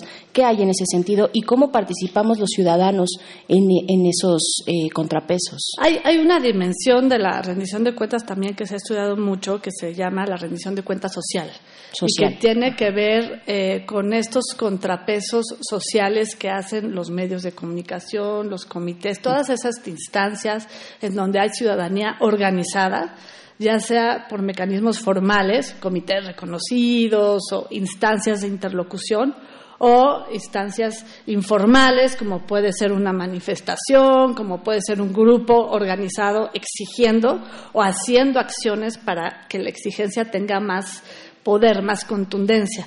Y en este sentido, el derecho a la participación política pues es fundamental, porque los ciudadanos podemos exigir no solo a través de las urnas, sino a través de los medios disponibles y los que nos inventemos en el camino. Entonces, eh, efectivamente, los contrapesos no solo son institucionales a partir de los poderes públicos o órganos constitucionales autónomos, sino también a partir de lo que se produzca en la sociedad. No puedo pensar en un régimen de democracia, de gobernanza, en donde hay una ciudadanía pasiva que no se informa, que no pregunta, que se conforma con lo que hay, sino en una en donde hay una ciudadanía activa, participativa, donde ejerce plenamente su ciudadanía. Y hay que tener cuidado con las fuentes. El enojo del presidente por, la, por este intento de muchos grupos opositores de descalificar, de sembrar la desconfianza, como en la campaña se, quiso separar el miedo, eh, hay que recurrir a las fuentes originales, ¿no? No hay que estar pensando en que estas cifras que se dieron sobre la longaniza que costaba tan cara o los clavos pueden tener eh, verdad o certeza si vienen de ciertos grupos que evidentemente este, se oponen, ¿no? Y que fueron los que sembraron el miedo. Digamos, ahora sí que al César lo que es el César en ese sentido, ¿no? Las fuentes son lo que tenemos que contar con ello, ¿no? ¿Cuáles, son las fuentes? Absolutamente. Recordemos que todo este discurso de confrontación que hay muchas veces en redes sociales y en espacios en donde no siempre se da la cara, por cierto, pues no es de ahorita, viene desde el 2006 y un poco desde antes. Esta descalificación, este peligro para México que fue muy dañino en la campaña del 2006. Entonces, ¿cuáles son las fuentes originales? Las fuentes originales son las que produce la información que es verificable en las instituciones públicas y en las instituciones que ejercen alguna función eh, gubernamental. Hay una ley muy buena, que sepan que la ley de transparencia eh, mexicana es la segunda mejor del mundo. Eso no quiere decir que ya estamos plenamente en transparencia. la ley es la buena, la práctica. Y otra cosa es que se cumpla, pero es muy buena nuestra ley. Entonces, las fuentes originales son eh, las que se producen desde las instituciones y las que nos permiten a la ciudadanía verificar y cumplir con estándares de transparencia. Muy bien, pues muchísimas gracias por compartir con nosotros esta reflexión, estos panoramas también y la brújula, la brújula ciudadana que de pronto debemos estar observando para construir una democracia de libertades, una democracia de transparencia y rendición de cuentas. Doctora Lourdes Morales Canales, muchas gracias por haber estado acá.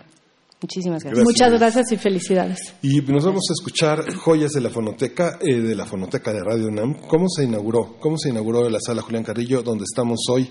¿Cuál es su origen? Vamos a escucharlo. Joyas de nuestra fonoteca. Radio UNAM.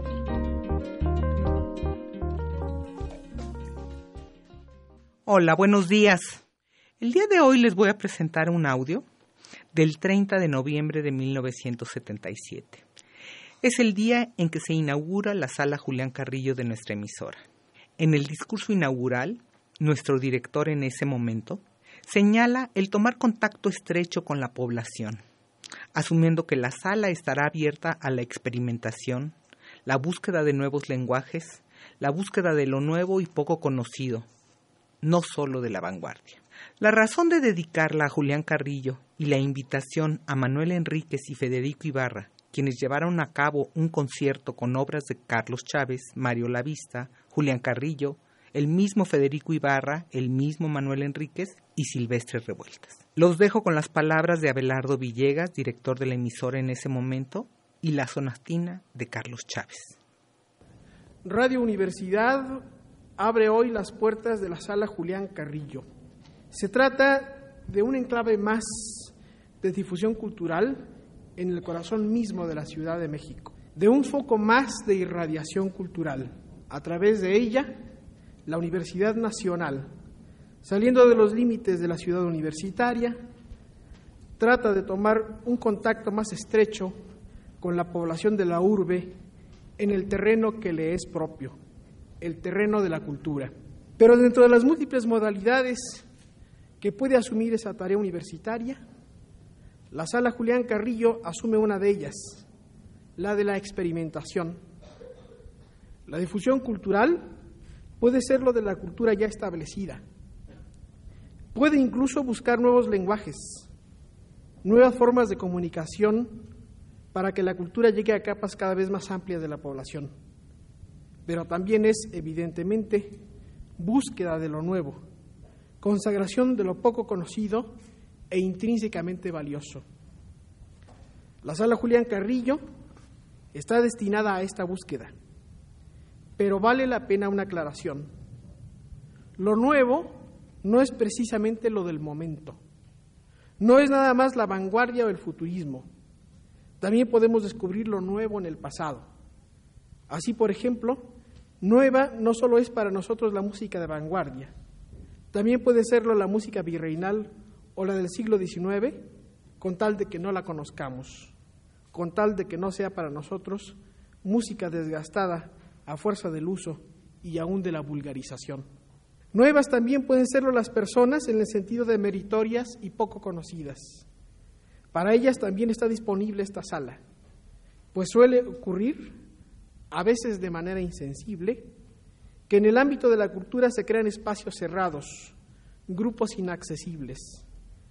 Esto en parte se debe a la cohesión que se requiere para hacer cultura. Pero si no hay fisuras, si no hay vías de acceso, la cultura se vuelve conservadora y se agosta. Por eso hay que abrir puertas y ventanas a los aires renovadores. Y más todavía si lo que se quiere hacer es búsqueda y experimentación. De ello quizá no todo quede, quizá haya que desechar algo, pero también algo quedará. Algo podrá ser incorporado definitivamente al acervo de nuestra cultura. La sala lleva el nombre de Julián Carrillo porque creemos que en música él representa ese espíritu que ahora estamos describiendo. Julián Carrillo buscó nuevos horizontes a la expresividad musical. Su inquietud lo llevó a transitar caminos no recorridos antes por otros, convirtiéndolo en precursor de una corriente experimentalista que ahora tiene carta de legitimidad. Y hemos invitado a Manuel Enríquez para que sea él el primero en hacer vibrar los acordes musicales en este recinto porque él también es un buscador insaciable de lo nuevo y porque no desdeña ocuparse de lo nacional, queriendo con todo ello marcar indeleblemente el sello que debe presidir las actividades de Radio Universidad en esta sala. Muchas gracias.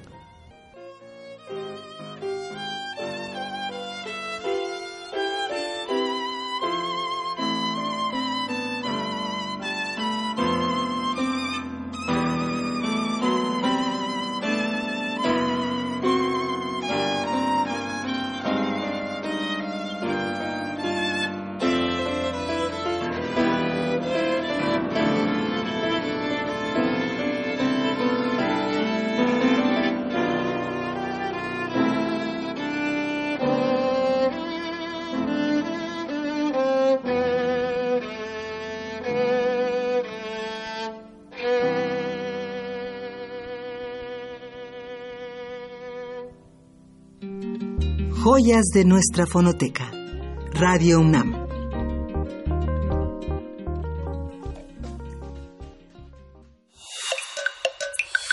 Primer movimiento festeja cinco años al aire. Gracias a ti. Hacemos comunidad. Nota del día. Acabamos de escuchar la voz de Yolanda Medina, quien es la guardiana de la fonoteca, la fonoteca de Radio UNAM. Y pues bueno, iniciamos nuestra nota del día, Miguel Ángel. Sí, aunque los orígenes del periodismo en México se remontan al siglo XVI, no es hasta el siglo XIX que esta actividad florece con el surgimiento de numerosos periódicos.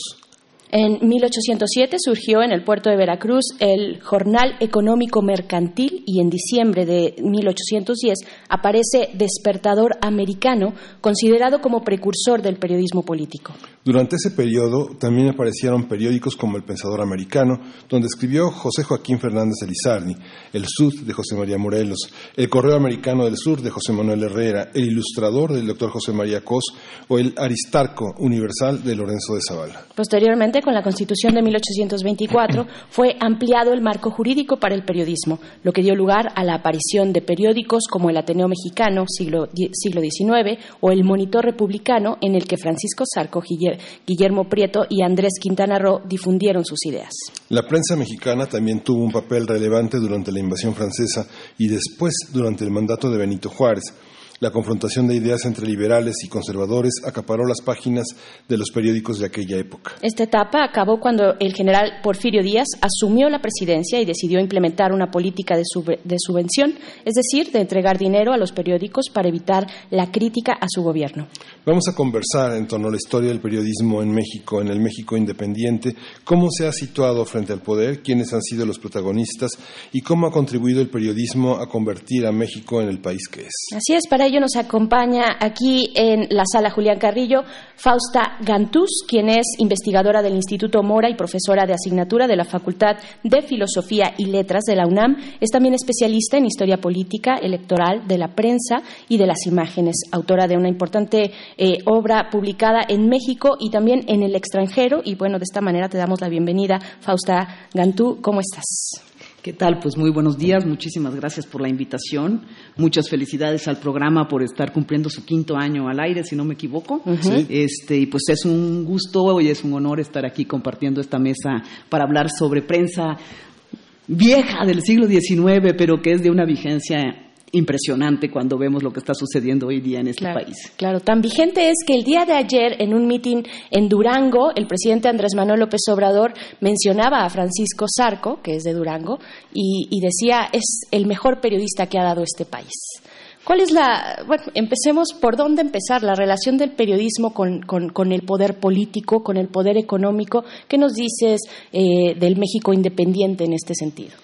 Eh, mira, Berenice, bueno, ha sido una larga lucha, una larga batalla, como la gran mayoría de las instituciones que se han construido en este país nos han costado este, dos siglos, ¿no? Eh, poder consolidarlas y ojalá se entendiera el proceso que lleva a la consolidación de una institución como es en este caso la prensa y eh, lo que está en juego cuando se atenta contra, eh, contra ella, ¿no? Eh, de diferentes formas, o contra cualquier institución. empezamos más o menos en 1824, ya desde antes, pero digamos 1824 con la Constitución, que es un momento fundamental porque se suprime la censura previa. Y a partir de entonces, en México, la censura previa va a estar eh, totalmente suprimida, ni las leyes más represivas sobre libertad de imprenta van a, reinstaurar, digamos, ese principio. Eh, ese es un logro en, el México del siglo XIX.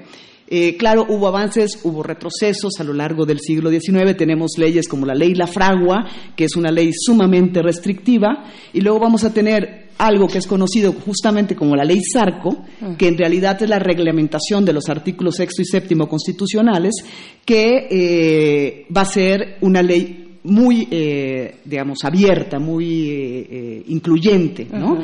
Eh, pero que va a estar vigente muy poco tiempo, curiosamente en México, y curiosamente con Benito Juárez, por cierto, eh, que fue un presidente igual que Porfirio Díaz, igual que Manuel González, que buscaron acotar los límites de la prensa.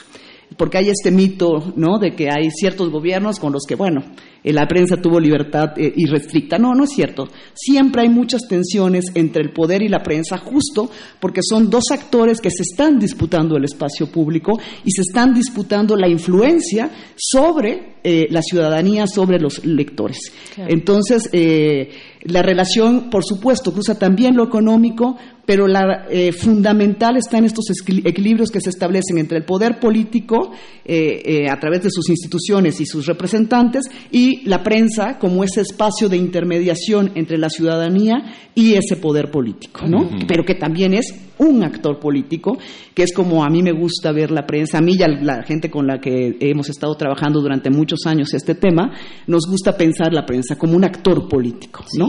sí. Este espacio de, ¿por qué se le dice, Fausta, el cuarto poder? ¿Hay una autonomía como en el poder judicial, como en el poder legislativo, como en el ejecutivo? ¿Hay una autonomía de la, de la prensa? ¿Cuándo los límites entre ser un negocio eh, ver al director del periódico que está en las grandes cenas, en las páginas sociales, que llega en helicóptero a su periódico, que trabaja en un Mercedes, que tiene un coche blindado. ¿Uno puede creer en esos, en esos jerarcas de la información? Este, el negocio político, uno ve a los reporteros comiendo tortas, garnachas, este, transportándose en el transporte público, sin seguridad social, con una fragilidad laboral. ¿Cómo entender esas contradicciones? El periodismo en sí mismo, ¿dónde está? ¿Dónde está ese periodismo que no es un negocio o forma parte del negocio que no sea, que no sea negociable o cómo es? eh, Miguel Ángel, haces una pregunta muy compleja, nos llevaría como cuatro programas tratar el tema, este, y además cruza todo, ¿no? Desde el siglo XIX hasta el siglo XXI en el que estamos ahora, porque hasta hace unos años yo hacía historia del siglo pasado, ahora hago historia del siglo antepasado, ¿verdad? Este, entonces, es muy complejo y aquí aprovecho para decir algo eh, que es muy importante. La historia siempre hay que verla en tiempos y espacios determinados, porque si hacemos estas miradas panorámicas, lo que sucede es que caemos en generalizaciones eh, que no permiten comprender a los actores y a las situaciones que tienen lugar en un determinado momento, en un espacio determinado, y que van constituyendo procesos. Eh, eso hacemos los historiadores, estudiamos procesos, más que, porque además es típico, ¿no? Que uno se sube a un taxi y entonces le preguntan, ¿y usted qué es historiador? Y entonces ahí va la pregunta sobre, ¿y cuándo nació no sé quién, no?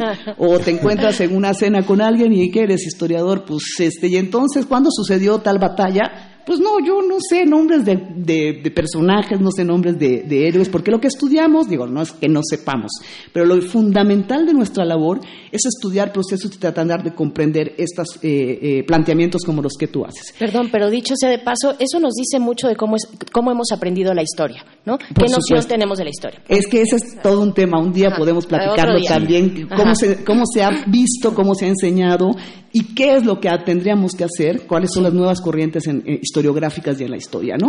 Y que puedan entender aquellos que no entienden para qué servimos eh, eh, los que nos dedicamos a la historia, a las ciencias sociales, a las humanidades, como no ven un fin práctico, útil, inmediato, creen que no servimos para nada. No, sí servimos para algunas cosas. Este, a mí nunca me ha preocupado esa discusión, pero en este momento, dado la escena pública, sí es importante recalcar que la ciencia básica y el conocimiento que se produce, en este caso en la historia, yo hablo desde la historia, es fundamental para comprendernos como sociedad. Entonces, vuelvo un poco a la pregunta que, intento volver al tema que planteabas, este, Miguel Ángel. Es muy complejo. No podemos perder de vista que hay una estrecha asociación y vinculación entre la prensa y el poder eh, político. Que si bien pareciera que son dos esferas independientes, están íntimamente ligadas, no las podemos desagregar porque no podemos entender la prensa sin la política ni la política sin la prensa. Son dos instituciones que nacen prácticamente al mismo tiempo, especialmente en México, si pensamos en nuestra formación a partir de principios del siglo XIX, ahí está la prensa, ahí está el poder político. Y está el poder económico que juega un papel Claro, no es lo mismo el siglo XIX. Este, eh, debo decir que estos eh, derroches y muestras de poder que tú mencionabas son más de finales del siglo XX y principios del siglo XXI.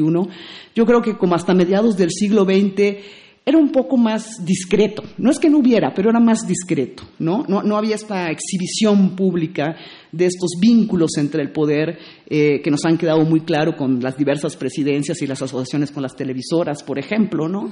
Este, Y entonces cuando uno estudia a la prensa, por eso yo insisto en pensarla como un actor político. Porque un actor político está jugando en lo económico, en lo cultural, en lo social, o sea, todo está vinculado con la política. No, no podemos pensar la política desligada de todas las preocupaciones de la sociedad, ¿no? Entonces, el, el tema de fondo es que una prensa, sea periódico, sea la radio, así sea Radio UNAM, este, tienen intereses detrás y hay grupos de poder detrás. Y si no entendemos esa lógica de funcionamiento, entonces no entendemos el sentido de los contenidos. El problema con la, con la prensa, por ejemplo, cuando se ha estudiado y se estudia como fuente, es que se le da valor de verdad. Y ojo, la prensa miente. Y cuando digo la prensa miente, no quiero decir que todo lo que está en la prensa es mentira, sino que hay que tomarla con reserva, igual que la imagen, porque esto yo también lo digo para la, para la cuestión de trabajo caricatura política.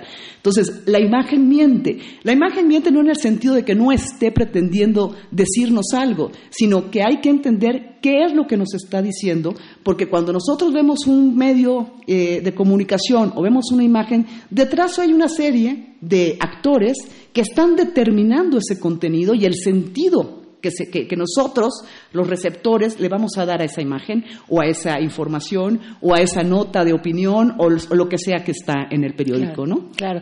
Eh, estamos, eh, bueno, se nos está yendo el tiempo como agua y lo hemos disfrutado mucho, pero yo quiero preguntarte, eh, ya hacia el cierre de esta conversación, eh, ¿Cuál es la herencia de la prensa del siglo XIX para la prensa en mayúsculas, si es que podemos verlo así, eh, para la prensa mexicana? ¿Qué nos hereda? ¿Qué nos deja? ¿Qué aprendizajes nos dio? Ustedes son muy complejos los dos, este, pero y me ponen en, problemas. Pero bueno, vamos a tratar de, responder. Eh, yo creo fundamentalmente, yo pienso fundamentalmente que el siglo XIX fue el siglo de la construcción de instituciones en México entre ellas la de la prensa. Hubo una lucha constante, continua, por lograr ciertas libertades para la prensa, para lograr eh, que la acotación legal ampliara sus márgenes para que eh, se respetara el papel y el trabajo del periodista, que no es el periodista, el periodista y el caricaturista del siglo XIX no son como los pensamos hoy, ¿no? Que ese es, ese es un problema siempre cuando estudiamos historia, que la pensamos a partir del presente, es inevitable, pero hay que entender que no son lo mismo. Entonces, los periodistas del siglo XIX eran humanistas, esa es una diferencia fundamental, que estaban además vinculados con la política, vinculados con la economía, ¿no? Y ahí tenemos grandes pensadores que están en, en, la prensa. No estoy diciendo que ahorita no, pero el siglo XIX justo también fue el de la formación de eh, la profesión o los inicios de la profesionalización del periodismo, eh, de la defensa de la libertad de imprenta, aunque también tenemos las asociaciones perversas entre el poder y, la política, entre la política y la, y la prensa, etcétera, pero se constituyó la institución. Yo creo que esa sería como la gran herencia del siglo XIX para el siglo XX. Se construye la institución periodística, se le dan bases legales, se le dan, eh, se hace una práctica que se desarrolla vía la profesionalización, que luego vamos a ver consolidada en el siglo XX, se ganan espacios, ¿no? Y, y se consolida también como este eh, vínculo entre el poder político y la ciudadanía. Creo que esos serían algunos de los temas que yo rescataría. Solamente estamos eh, rasgando un poquito de la superficie de esta interesante y compleja discusión, este tema tan importante. Eh, Fausta Gantús, investigadora del Instituto Mora, profesora de la Facultad de Filosofía y Letras de la UNAM, muchas gracias por haber estado acá. Pues muchas gracias y nada más quiero invitar a su auditorio a leer que acaba de salir hace muy poco en la revista Historia Mexicana un dossier justamente sobre libertad de imprenta en el siglo XIX eh, donde podrán tener una idea mucho más completa de esto que estamos platicando aquí. ¿Está en línea? Está, en línea, por supuesto. Está editada en el Colegio de México, pero no se puede descargar, hay que adquirir el número, hay que No, no, no, está en línea y se, puede, leer en línea. Ah, es el número 273. 273, vamos a buscarlo para ponerlo en nuestras redes sociales. Muchísimas gracias. Gracias a ustedes y muchas felicidades de nuevo. Gracias. Gracias. Vámonos con música.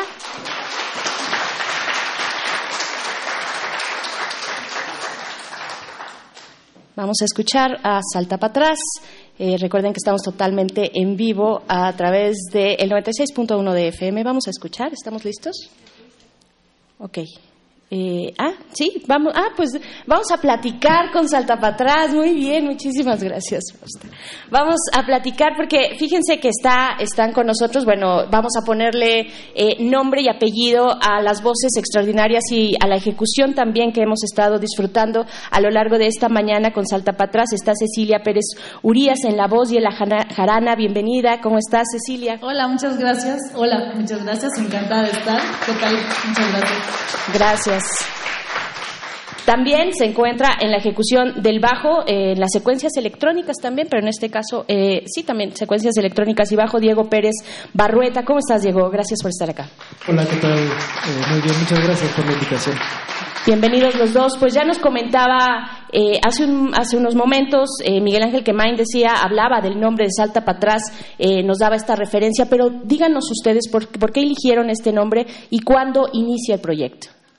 Bueno, Salta para atrás comenzó en 2012, ya llevamos siete añitos de trayectoria, y le pusimos así por la fusión, justamente en alusión a la casta novohispana, eh, que es una mezcla de sangres, pero nosotros lo retomamos como algo positivo, porque nosotros fusionamos géneros musicales, eh, mezclamos música con teatro, con títeres, hacemos fusión y mezcla de cosas, y para nosotros eso es algo bueno y algo positivo.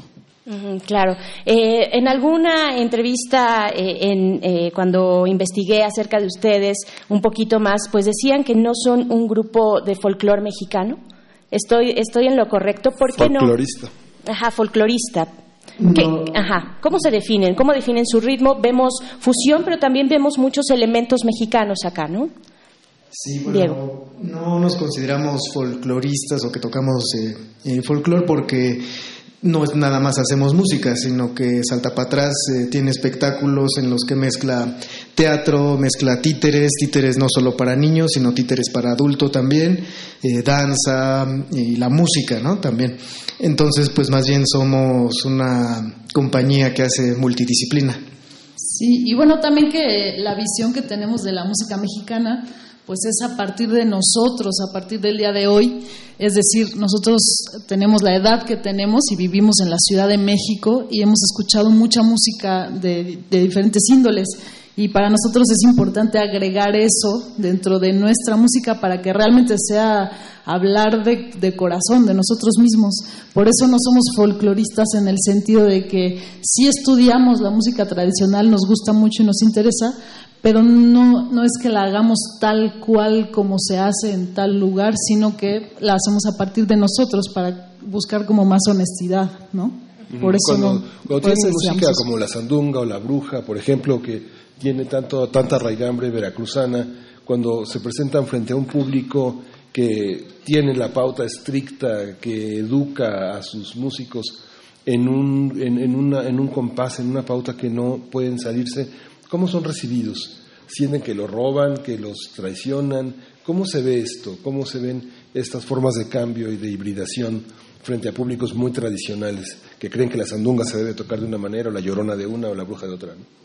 Pues es que yo creo que lo más importante para todo mundo se dedique a lo que se dedique, pero en particular para los que hacemos música o hacemos arte, sea la música que sea, tiene que ser honesta, tiene que ser a partir de nosotros cuando uno lo hace así, pues la gente le gusta y lo aprecia. Entonces a nosotros eh, tenemos mucho gusto y es lo que más disfrutamos, que la respuesta de la gente siempre es muy grata, muy buena y yo creo que se debe a eso, a la, honestidad, que no estamos tratando de hacer como si la música como nos dijeron que se tiene que hacer en tal, sino es realmente como a nosotros la sentimos, nos gusta, hablamos de lo que nos interesa y creo que finalmente es más importante eso, ¿no? Esa honestidad que hacer las cosas como te digan que tienen que ser. Claro. Eh, también, bueno, preguntarles cómo ven ustedes el circuito de la música, de este tipo de música, música fusión en México. Eh, hay cada vez más ventanas, más horizontes también se plantean, hay cada vez más posibilidades y escaparates para presentar la propia música, no solamente a través de el entorno digital, sino también a través de espacios. ¿Ustedes creen que se ha abierto un poco la escena? ¿Creen que hay en ese sentido más comunidad eh, de músicos, de artistas? también de gestores culturales para proveer los espacios donde se puedan presentar, Diego? O no sé quién quiera. Pues, Cecilia. Eh, últimamente sí sí está habiendo más espacios, aunque lo que creo que como músico independiente, independientemente de a qué te dediques y siendo músico independiente, es sí es difícil eh, en el, el, medio, ¿no? O sea, los espacios a veces son reducidos, a veces eh, el pago es reducido también, ¿no? pues cosas que no favorecen a que uno eh, realmente se dedique a, ser artista, ¿no? Y entonces pues te tienes que dedicar a otras cosas, porque si no, pues no tienes para la renta, no tienes para la comida, no tienes para otras cosas, ¿no? Entonces sí falta, creo, un... Hay, hay espacios, lo que hace falta también es eh, apoyo, pues ya sea por parte, más apoyo económico por parte del gobierno, la inversión privada. Claro. Eh, bien, pues vamos, eh, queremos preguntarles también porque tienen eh, tanto shows para adultos como para niños con marionetas. ¿qué, ¿Qué es lo que están preparando? ¿Qué es lo que vienen presentando también? ¿Dónde podemos encontrar su música, Cecilia? Bueno, tenemos varios discos que siempre los pueden encontrar con nosotros en las presentaciones y dentro de esos discos hay unos para niños y otros para adultos de los espectáculos diferentes que tenemos. Eh, realmente el próximo concierto al que queremos invitarlos es el 8 de septiembre en El Vicio, el, el teatro que está ahí en Coyoacán. Vamos a presentar un espectáculo para adultos que habla sobre equidad de género y es de música y teatro, un espectáculo de cabaret. 8 eh, de septiembre en El Vicio, salto para atrás. Yo les preguntaba, yo les preguntaba si siempre están, la, la base son ustedes dos, pero por ejemplo lo que van a presentar en septiembre es teatro. Eso va, a ser ustedes dos, incorporan actores, ¿cómo? Sí, se incorporan eh, tres personas más, mm, que es una actriz, una flautista y un percusionista. Y pues sí, dependiendo del espectáculo, vamos sumando siempre gente de distintas eh, ramas y se suma a Salta para atrás. ¿Es una temporada?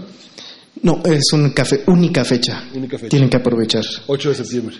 8 de septiembre en el Teatro El Vicio. Y pues bueno, vamos con música. Vamos a escuchar Doña Ubenza eh, pero bueno, nuestra productora que está aquí como el grillito siempre afortunado, ¿a qué hora? ¿A como, qué hora como es un bar, debe ser a partir de las 8 de la noche. ¿De las 8 de la noche? ¿Sí? Para las 9 tocar. A las 7.30 de la noche, sí, pueden llegar para irse tomando algo y este, pues estar listos desde esa hora, 7.30. 7.30 en el Teatro Bar El Vicio. Y ahora sí vamos a escuchar precisamente la canción con la que abren este disco homónimo de Salta para atrás. La canción es Doña Ubenza y les pedimos un aplauso para Salta para atrás que está aquí presente.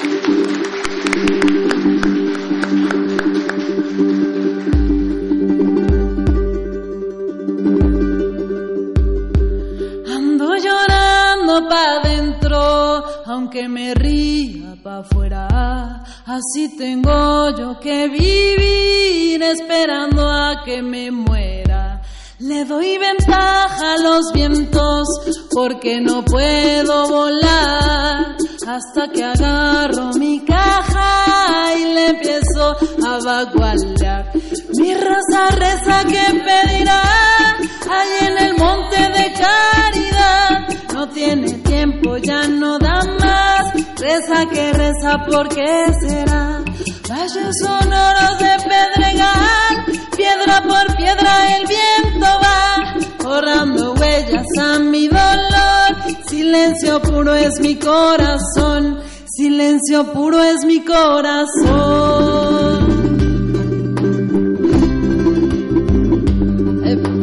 Salta para atrás, échale Ando llorando pa' dentro, aunque me ría pa' afuera. Así tengo yo que vivir esperando a que me muera. Le doy ventaja a los vientos porque no puedo volar hasta que agarro mi caja y le empiezo a vagualear. Mi raza reza que pedirá allí en el monte de caridad. No tiene tiempo, ya no da más. Reza que reza, ¿por qué será? Valles sonoros de pedregal, piedra por piedra el viento va, formando huellas a mi dolor. Silencio puro es mi corazón, silencio puro es mi corazón.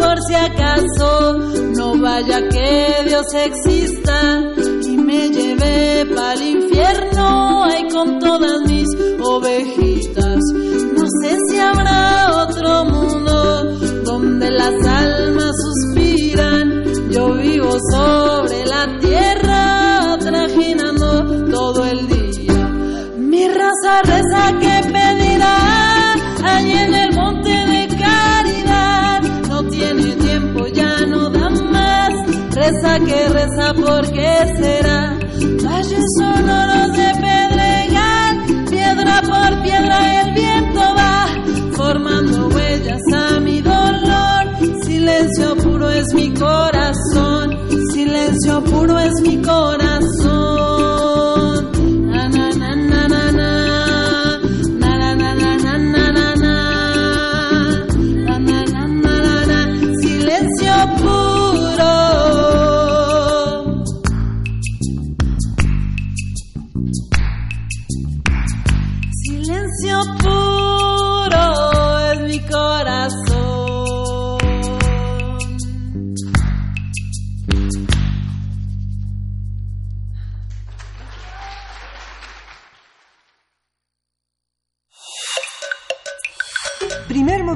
Festeja cinco años al aire. Gracias a ti. Hacemos comunidad.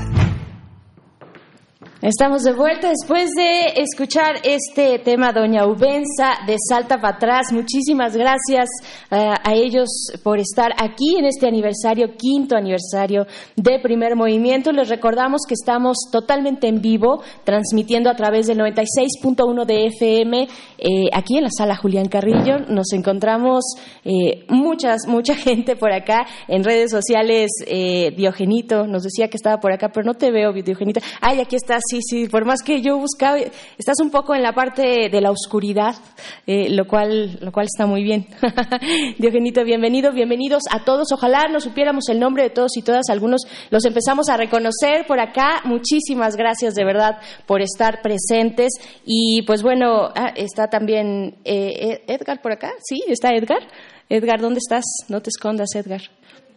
Ah, aquí está, aquí está, precisamente. Bueno, en nuestras redes sociales, Miguel Ángel Quemain, tenemos muchos mensajes de cariño, este cariño que se ha venido cocinando y tejiendo ah, en los últimos cinco años, gracias a Alma Ichel Jacobo, también a Rosa Pontón, está Mayra Elizondo, de nuevo se hace presente, Mayra, te queremos mucho, Alfonso de Alba Arcos, R. Guillermo, todos enviando saludos, eh, felicitaciones, Javier Ramírez Amaro está, y bueno, en fin, Rosario Martínez, por supuesto, que siempre están presentes, Edel eh, Jiménez, mm, vaya, David García también, nos, todos ellos nos envían estos mensajes de felicitaciones y la felicitación va de vuelta, va de regreso, porque esto lo sabemos, lo hacemos todos y todas y son precisamente ustedes eh, ese impulso para venir todas las mañanas para sacar nuestra mejor voz, si bien no nuestra mejor cara, porque afortunadamente hacemos radio, pero, eh, pero bueno, aquí, aquí estamos con todo el ímpetu que podemos juntar eh, y pues agradecemos mucho su presencia. Miguel Ángel, estamos a punto de terminar la segunda hora y nos escuchan en, en Morelia también. Sí, le damos la despedida a la radio Nicolaita que está eh, asentada en Morelia Hidalgo y que forma parte de esta gran universidad que nos hace formar parte de esta transmisión de 8 a 9 de la mañana. Nos escuchamos el día lunes eh, por la mañana. Así es, nos escuchamos con ustedes allá en el 104.3 en la radio Nicolaita el próximo lunes y nosotros seguimos aquí en 96.1 de FM. Vamos a hacer el corte de la hora y regresamos con mucho más poesía necesaria a la mesa del día. Gracias, gracias por estos cinco años. Vamos. Síguenos en redes sociales. Encuéntranos en Facebook como Primer Movimiento y en Twitter como arroba PMovimiento. Hagamos comunidad.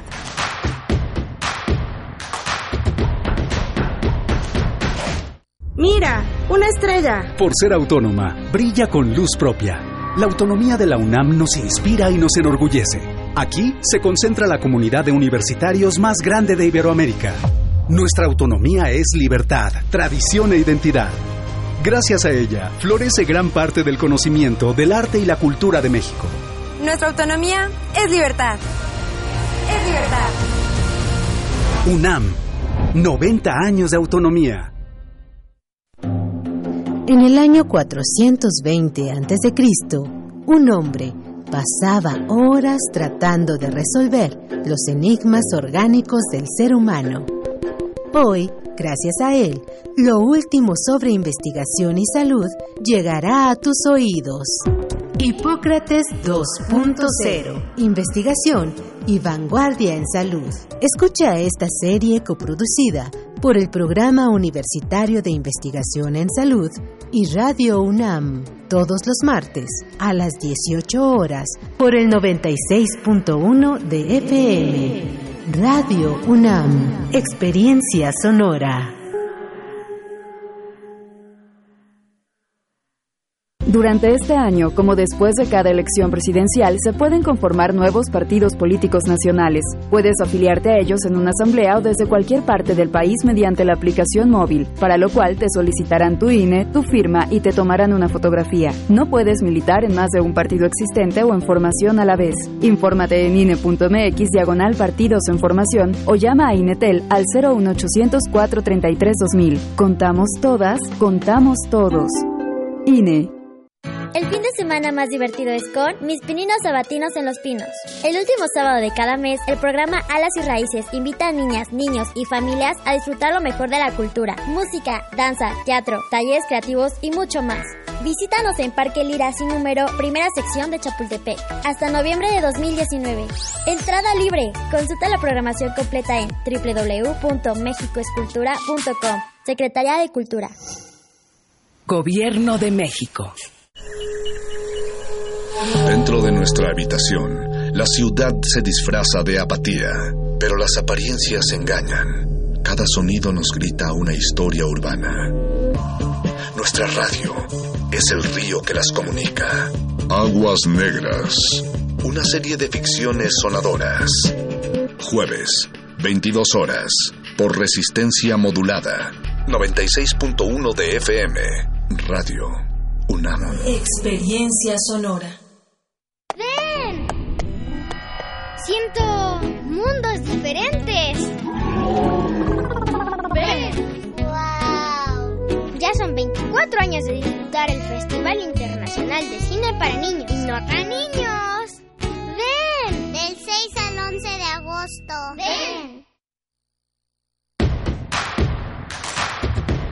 Encuentra la música de primer movimiento día a día en el Spotify de Radio UNAM y agréganos a tus favoritos.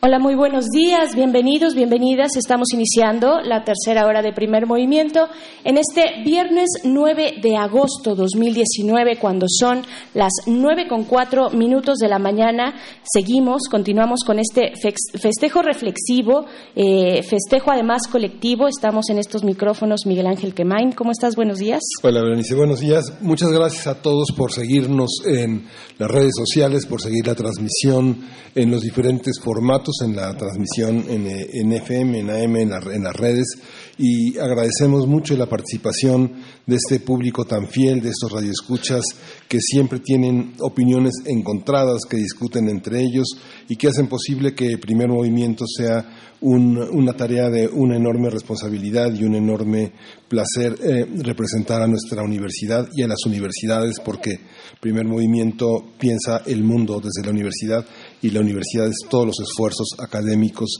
que se hacen en el país. Así es, esta audiencia tan querida que no solamente discuten, a veces yo creo o nos imaginamos que a veces hasta se van a comer tamalitos juntos o van a, eh, a comer juntos, a, casi casi, una vez estaban como intentando eh, coordinar unas vacaciones juntos o un viaje por lo menos a Cuernavaca, algo así estaban haciendo y nos da muchísimo gusto. Por supuesto que este es un ejercicio de espejeo constante, eh, cotidiano cotidiano con ustedes, con la realidad eh, que, a veces nos, desborda, que a veces eh, nos hace ese nudo, nos aprieta la garganta, pero que finalmente están ustedes ahí y ese es el motivo, ese es el motivo por el cual eh, intentamos superar esos nudos y salir acá y, dar la reflexión y siempre acompañados de muy buenas voces, Miguel Ángel. Sí, y justamente para celebrar, para conmemorar, tenemos, va a estar con nosotros un un fundador de Primer Movimiento, eh, a quien le debemos mucho y que está hoy con nosotros dirigiendo esta gran institución que es Radio UNAM, es Benito Taibo. Así es, vamos a hacer esta pequeña, breve pausa y volvemos con Benito Taibo. Primer Movimiento festeja cinco años al aire. Gracias a ti, hacemos comunidad. Pues estamos de vuelta, fue muy breve y está aquí Benito Taibo.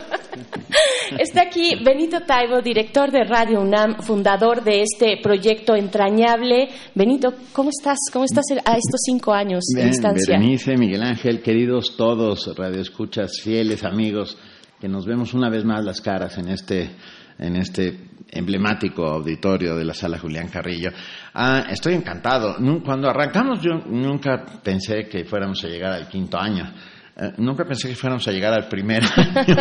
Ah, y, sin embargo, eh, tengo la impresión de que fuimos llenando un espacio necesario eh, en el cual los radioescuchas lo agradecieron y generosamente nos adoptaron. ¿no? Entonces, la verdad es que extraño mucho. Muchas mañanas me levanto y, muchas mañanas a las 5 de la mañana me levanto y digo, ya voy tarde. Ah, y me doy cuenta que no voy tan tarde, pues, entonces que no, que no hay problema, está en muy buenas manos eh, este primer movimiento. Ah, hay muchas gentes a las que agradecer todos estos, todos estos grandes momentos. No, no, no he logrado multiplicar los cinco años por cinco emisiones a la semana, pero bueno, por ahí seguramente aparecerá alguien. Son muchas, sin lugar a dudas. Y esto solo ha sido posible gracias a la confianza brindada por el doctor eh, Graue, rector de nuestra máxima casa de estudios, al doctor Jorge Volpi, a, a, Néstor Martínez, director general de comunicación social de la universidad, y a todos los que han pasado por aquí, porque por aquí han pasado medio México y, de verdad lo agradecemos y sobre todo media universidad porque justo de eso se trata de ver el mundo desde los ojos de la universidad sí la universidad es un reflejo de, de, los, de lo que somos, de, de, nuestros anhelos y de nuestras inquietudes, sin duda Radio UNAM tiene que ser un reflejo de ese reflejo. Y creo que lo hemos ido logrando. Voces discordantes, como muy bien decía Miguel Ángel hace rato, eh, voces críticas, voces autocríticas, que intentan, insisto, ver al mundo de una manera distinta, alejados de la coyuntura, del grito, del sombrerazo, de, de los tiempos terribles y violentos que no nos abstraemos a ellos, pero que intentamos eh, desentrañarlos de una manera mucho más eh, analítica, ¿no? ir un poco más adentro, más profundamente, entomológicamente, me atrevo a decirlo. Claro. Eh, uf, qué, palabras, Benito. Eh, ¿cómo, ¿cómo, empezó precisamente? ¿Cómo fue y, cómo observas, o sea, cómo fue este inicio eh, del cual nos cuentas eh, y, cómo, y cómo ves el proyecto de primer movimiento en un futuro próximo? Tampoco sabemos cuántos lustros más, ojalá sean muchos y que, podamos ser efectivamente cada vez más ese foro de voces diversas y críticas, autocríticas, como decías también, pero ¿cómo, cómo ves, cómo se perfila primer movimiento? Yo creo que se perfila a, seguir teniendo una constante en cuanto a, tener en su, en su programación todas esas voces que hablan, insisto, desde la universidad, desde la academia. Nuestra universidad es no solo tan grande, tan potente, tan maravillosa, sino que tiene sus tres eh, misiones esenciales, que son la docencia, por supuesto, ah, la divulgación de la ciencia y eh, por también la divulgación de la cultura. Y, y, en ese sentido, bueno, pues todas esas eh, eh, partes están reflejadas en primer movimiento. tenemos siempre equipos de gente muy, muy joven, ustedes los, verán por aquí, chicos de servicio social que son, que son encantadores y que eh, no solo vienen y aprenden, o sea, es también Radio UNAM una suerte de escuela de radio, sino que nosotros aprendemos mucho de ellos, de este intercambio permanente y constante. Estamos acercándonos más a públicos cada vez más jóvenes, lo cual me parece imprescindible. Ah, estamos haciendo, ya no hablo solo de primer movimiento, sino de, toda la radio en su conjunto. Ah, tenemos incidencia en el tema de lenguas indígenas con dos programas, ah, con dos programas claves. Yo estoy convencido de ellos, Xochicóscatl y Calmecali. Por las noches tenemos ese espacio dedicado a los jóvenes eh, llamado eh, resistencia, modulada. Que de ahí viene Berenice, por eso, por eso hace de ahí vengo y ahí sigo. gesto. Básicamente. Nos la robamos de ahí. Eh, y, y, nuestro noticiero absolutamente universitario, conducido por Deyanira Morana a la una de la tarde. Entonces, bueno, creo que la radio ha ido logrando encontrar este nicho en el cual encuentra reflejada su voz constantemente.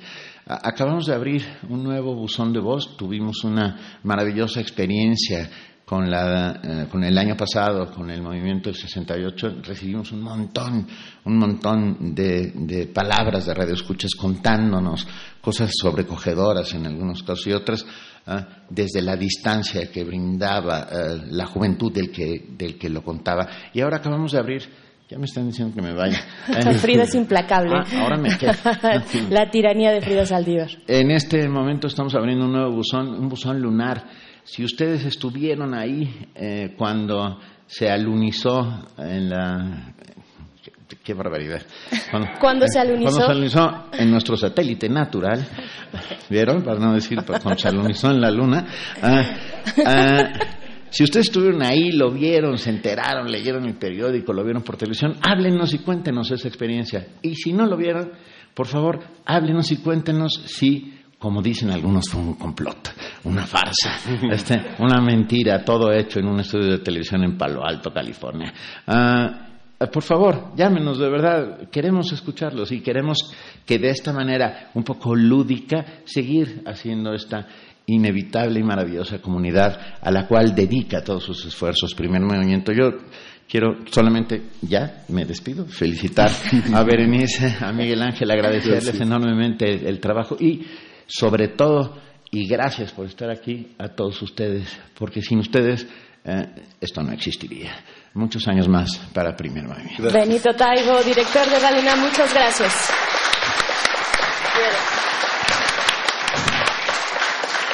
Ya me voy.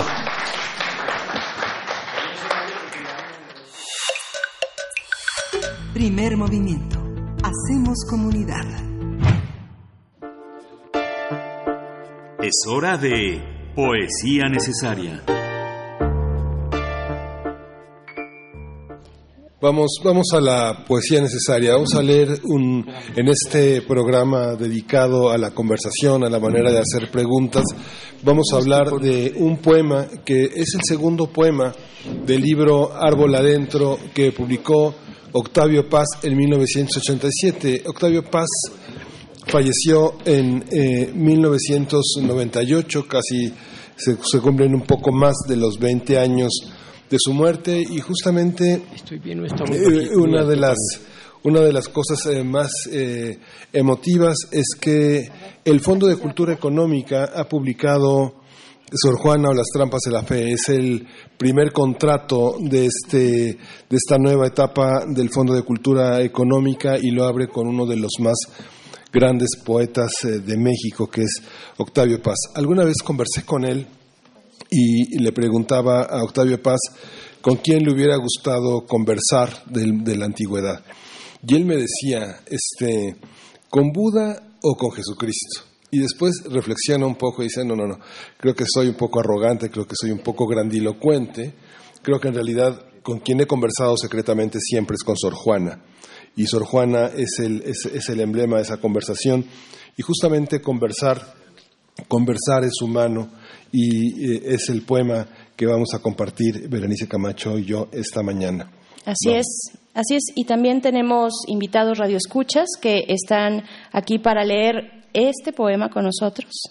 O trajeron su poesía. Trajeron Perfecto. poema, Mejor sí. aún, más poesía para quienes nos escuchan.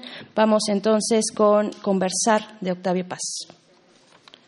En un poema leo, conversar es divino, pero los dioses no hablan, hacen, deshacen muchos mundos mientras los hombres hablan.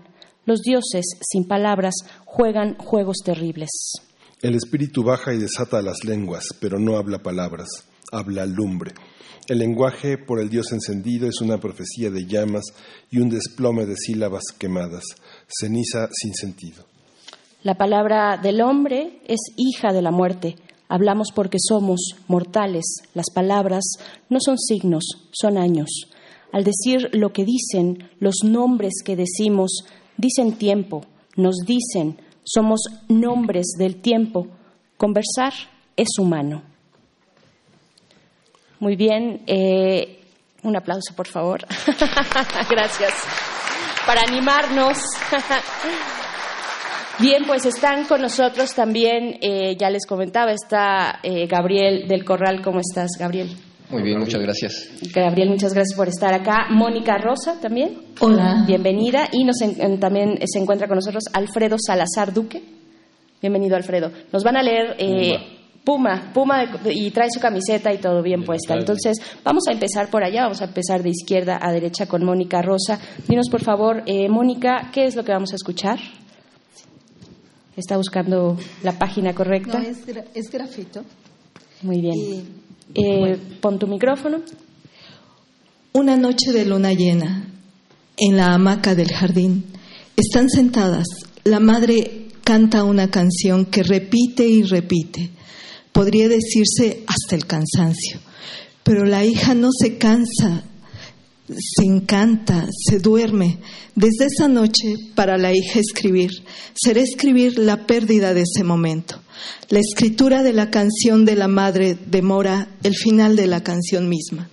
Las palabras existirán para crear esa demora, un instante suspendido entre la luz y el silencio. Y por eso la hija las escribirá con una facilidad dichosa, con que solo puede hacerse ciertas cosas imposibles. Bravo. Muchas gracias, Mónica. Recuérdanos el título, el título y qué libro es. Es grafito. Grafito es el título del poema. Y el libro es La materia sensible, antología personal de Claudia Massín. Claudia Massín, muchísimas gracias. Gracias. Muy bien, vamos ahora contigo, Gabriel del Corral. Sí, ahora de, de la misma autora, Acércate un poquito. de la misma autora, es París, Texas. Me gustaría contarte lo que veo, hablarte de los hoteles abandonados apareciendo de la nada en el medio de la carretera, como castillos solitarios cuyos puentes levadizos fueron dinamitados hace tiempo. Me gustaría contarte lo que veo, pero es imposible hallar un dolor que condescienda a ser narrado. ¿Vale la pena entonces comprender tan largo viaje para ir de un extremo a otro del silencio? También es imposible callar por completo. Sé que terminaré por llamarte, como se llama a alguien cuando se está a oscuras, sin el auxilio de la voz, un estremecimiento semejante al de esas luciérnagas que al chocar contra un parabrisas en la ruta se deshacen esperando una nube pequeña de polvo y luz, y esa quizás es su idea de un encuentro. Muchísimas gracias, Gabriel Corral. Y por último, tenemos la lectura de Alfredo Salazar, Puma de Corazón. 76 creo. Sí, sí, exactamente. Es la 76, página 76, ¿verdad? Muy bien. Estamos, están compartiendo además este, este mismo libro. Sí, pero antes de, de leer el poema que escogí, eh, un abrazo a toda esta banda universitaria, Puma, eh, y muy especialmente allá a nuestro querido Alberto Betancourt, que es así nuestro Muchas Ahí está super Alberto. analista de los jueves. Gracias, Alberto. Alberto Betancourt. Bueno, este es, eh, me, me encantó escoger esto que es poesía en prosa, está muy extenso y nada más voy a leer un fragmento. Se llama ¿Cómo no hay padre e hija sino calor o frío, monte o nieve? ¿Y qué pasa al descubierto? era de una sola manera que el padre se calmaba, una especie de exorcismo traído desde los lugares fríos, como si necesitara volverse esquimal para curar el daño que en las siestas de calor alguien le había hecho a su espíritu. Pero antes de que el frío entre en alguien, es necesario que explote como un hongo radioactivo el dolor de la quemadura, igual de intenso que el primer día. En alguna hora marcada por quién sabe qué suceso aparentemente ínfimo, él, sin duda un chamán, sin ayuda de chamán alguno, nos iniciaba en el ritual que habría de traer la paz por un momento hacía vibrar en el aire como una burbuja indeciblemente frágil la cólera que traía de su propia infancia. Parecía esa cólera a nuestros ojos un montesino quemado de los restos de pequeños objetos cenicientos e irreconocibles, lo que había quedado de las cosas que él alguna vez había atesorado y amado, y por efecto del tiempo o la desilusión se habían convertido en una nube de polvo y humo. Y a una señal a la que respondíamos como al gesto inicial de un director de orquesta, todo empezaba. Me vas a matar. Morite.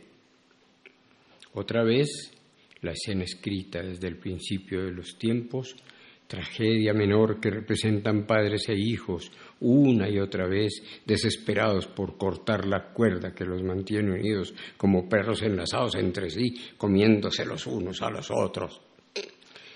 Pero no había disparo ni muerte, excepto en el limbo de los otros. Pero no había, eh, perdón, pero no había disparo ni muerte excepto en el limbo que se abría entre la realidad y lo que en ese momento alcanzaba a imaginar una nena esa línea que se abrita extendiéndose por la superficie de un tronco sano, sin que desde entonces pueda detenérsela, sino es a través de un veneno que mataría con ella al árbol entero. Muchísimas gracias a los tres. Eh, gracias Mónica Rosa, gracias Gabriel Corral, que por cierto recordamos que en el primer aniversario... De canasta. Ahí está, ahí está. Eh, muchísimas gracias también a Alfredo Salazar, gracias a los tres. Llevan, por supuesto, su mochila, gracias a Universo de Letras que nos comparte esta mochila junto con Converse. Y bueno, vamos a la mesa, es lo que viene. de estos dos conductores. Muchas gracias. Justamente Javier Ramírez Amaro, eh, nuestro, nuestro amigo, nuestro radio escucha también decía que hacía números muy chicharroneros, cinco emisiones semanales por cinco años son 1.300 mañanas juntos. Gracias por su felicitación. Qué maravilla. Vamos a la mesa del día. Síguenos en redes sociales. Encuéntranos en Facebook como Primer Movimiento y en Twitter como arroba PMovimiento. Hagamos comunidad.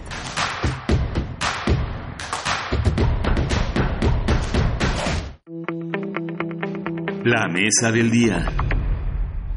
En la historia humana hay grandes preguntas que siguen sin resolverse y que van desde quiénes somos, qué hacemos aquí, cuál es el propósito de la vida, pasando por preguntas más complejas como qué es el universo, qué es la energía, qué es la materia, etcétera, hasta preguntarnos si existen otros seres inteligentes en el universo. A estas preguntas se han ido sumando otras en el devenir histórico. Actualmente han surgido preguntas sobre el futuro del ser humano, su evolución, su viabilidad como especie, su relación con la tecnología y el medio ambiente, entre muchas, muchas otras.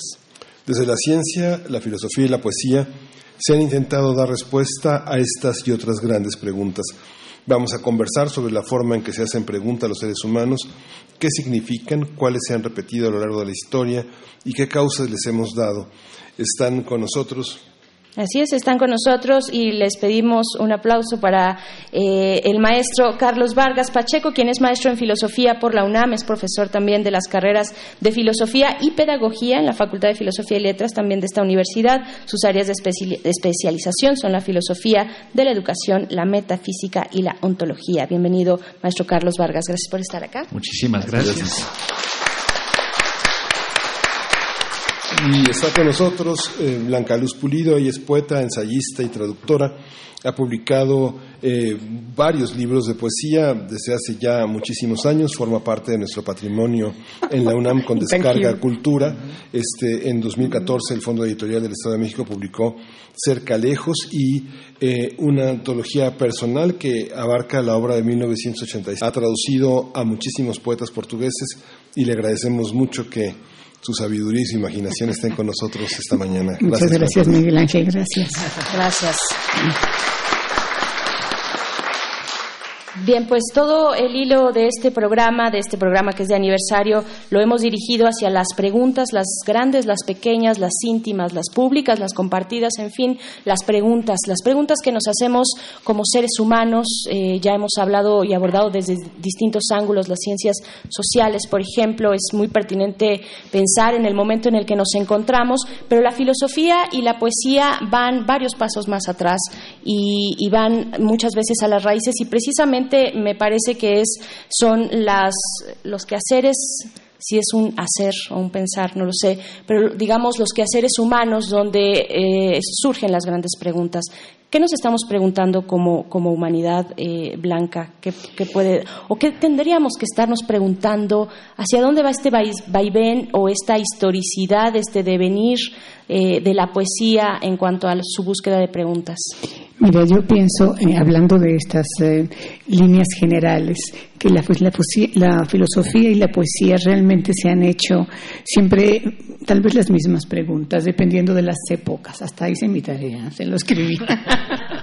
Son esencialmente similares sobre la existencia, sobre el sentido de la duración, el sentido de la vida, la vida y la muerte, el ser y el tiempo, el yo y los otros. No, este tipo de preguntas nunca van, eso que decías de que va más atrás, también puede ir más adelante, porque hay muchos fenómenos pasajeros y la poesía y la filosofía siguen ahí, ¿no? Cambiarán las modas, cambiarán, pero ciertos poetas esenciales siguen ahí. ¿No? Entonces yo pienso que las preguntas que la poesía se hace, pues son las preguntas que no, que realmente a veces no pueden ser respondidas jamás que son finalmente estas preguntas, que en la misma pregunta a lo mejor está la respuesta. O sea, hay muchas, eh, hay confluencia entre las preguntas que se hacen, pues hay filosofía, eh, aterrizando ya un poco en, lo que vamos a platicar eh, Carlos y yo, pero la forma de contestarlas es lo que varía también. Y la naturaleza de la pregunta, por ejemplo, en, en poesía hay las preguntas retóricas, o sea, preguntas que se hacen sin esperar respuesta que la misma pregunta es ya importante. Sí, por sí misma. No le hagan caso a Frida, ella nos tortura eh, personalmente a nosotros. Eh, maestro Carlos, bueno, ¿qué decir desde la filosofía? ¿Sirve la filosofía para hacer preguntas o para hacer conceptos, como algunos decían, para dar respuestas? Pues me parece que sí. Eh, bueno, antes de, contestar esa pregunta, precisamente, quiero externar mis, mis felicitaciones a este programa estos cinco años que son sumamente eh, fecundos, que lo han sido y que, por supuesto, deseo que lo sigan siendo por muchos, muchos años más. Y bueno, siempre es un gozo poder estar aquí con ustedes, ¿no? Entonces, muchísimas gracias por habernos invitado. Bueno, en relación con la cuestión de las preguntas, bueno, yo creo que, en efecto, eh, el preguntar es humano, demasiado humano. Es decir, estamos absolutamente atrapados siempre en la incertidumbre y eso viene efectivamente desde el origen mismo de la filosofía y me parece que en general de eh, eso que el filósofo Eduardo Nicol llamaba, las vocaciones libres, la poesía entre ellas desde luego. ¿no? Es que, claro, el mundo nos interpela. Su simple presencia es tan asombrosa, tan maravillosa, que, em, además nos, nos atrapa, nos envuelve y nos fuerza a preguntarnos, bueno, ¿y esto por qué? ¿Y esto qué es? ¿Y esto a dónde va? Preguntar por el sentido es algo tan humano, es algo que nos diferencia eminentemente de muchas otras especies. Y esto es algo que por lo mismo eh, nos conecta con lo más raigalmente humano.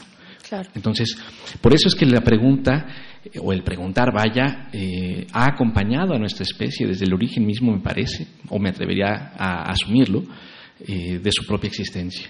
Y por la misma razón, nunca va, a haber, eh, nunca va a dejar de haber preguntas. Siempre surge una nueva. Y cada nueva respuesta que damos, a pesar de que tengamos el afán de poderlo responder todo, sin embargo, subyace alguna por allí, un resquicio. La duda siempre cabe y nos hace justamente eh, adentrarnos cada vez más.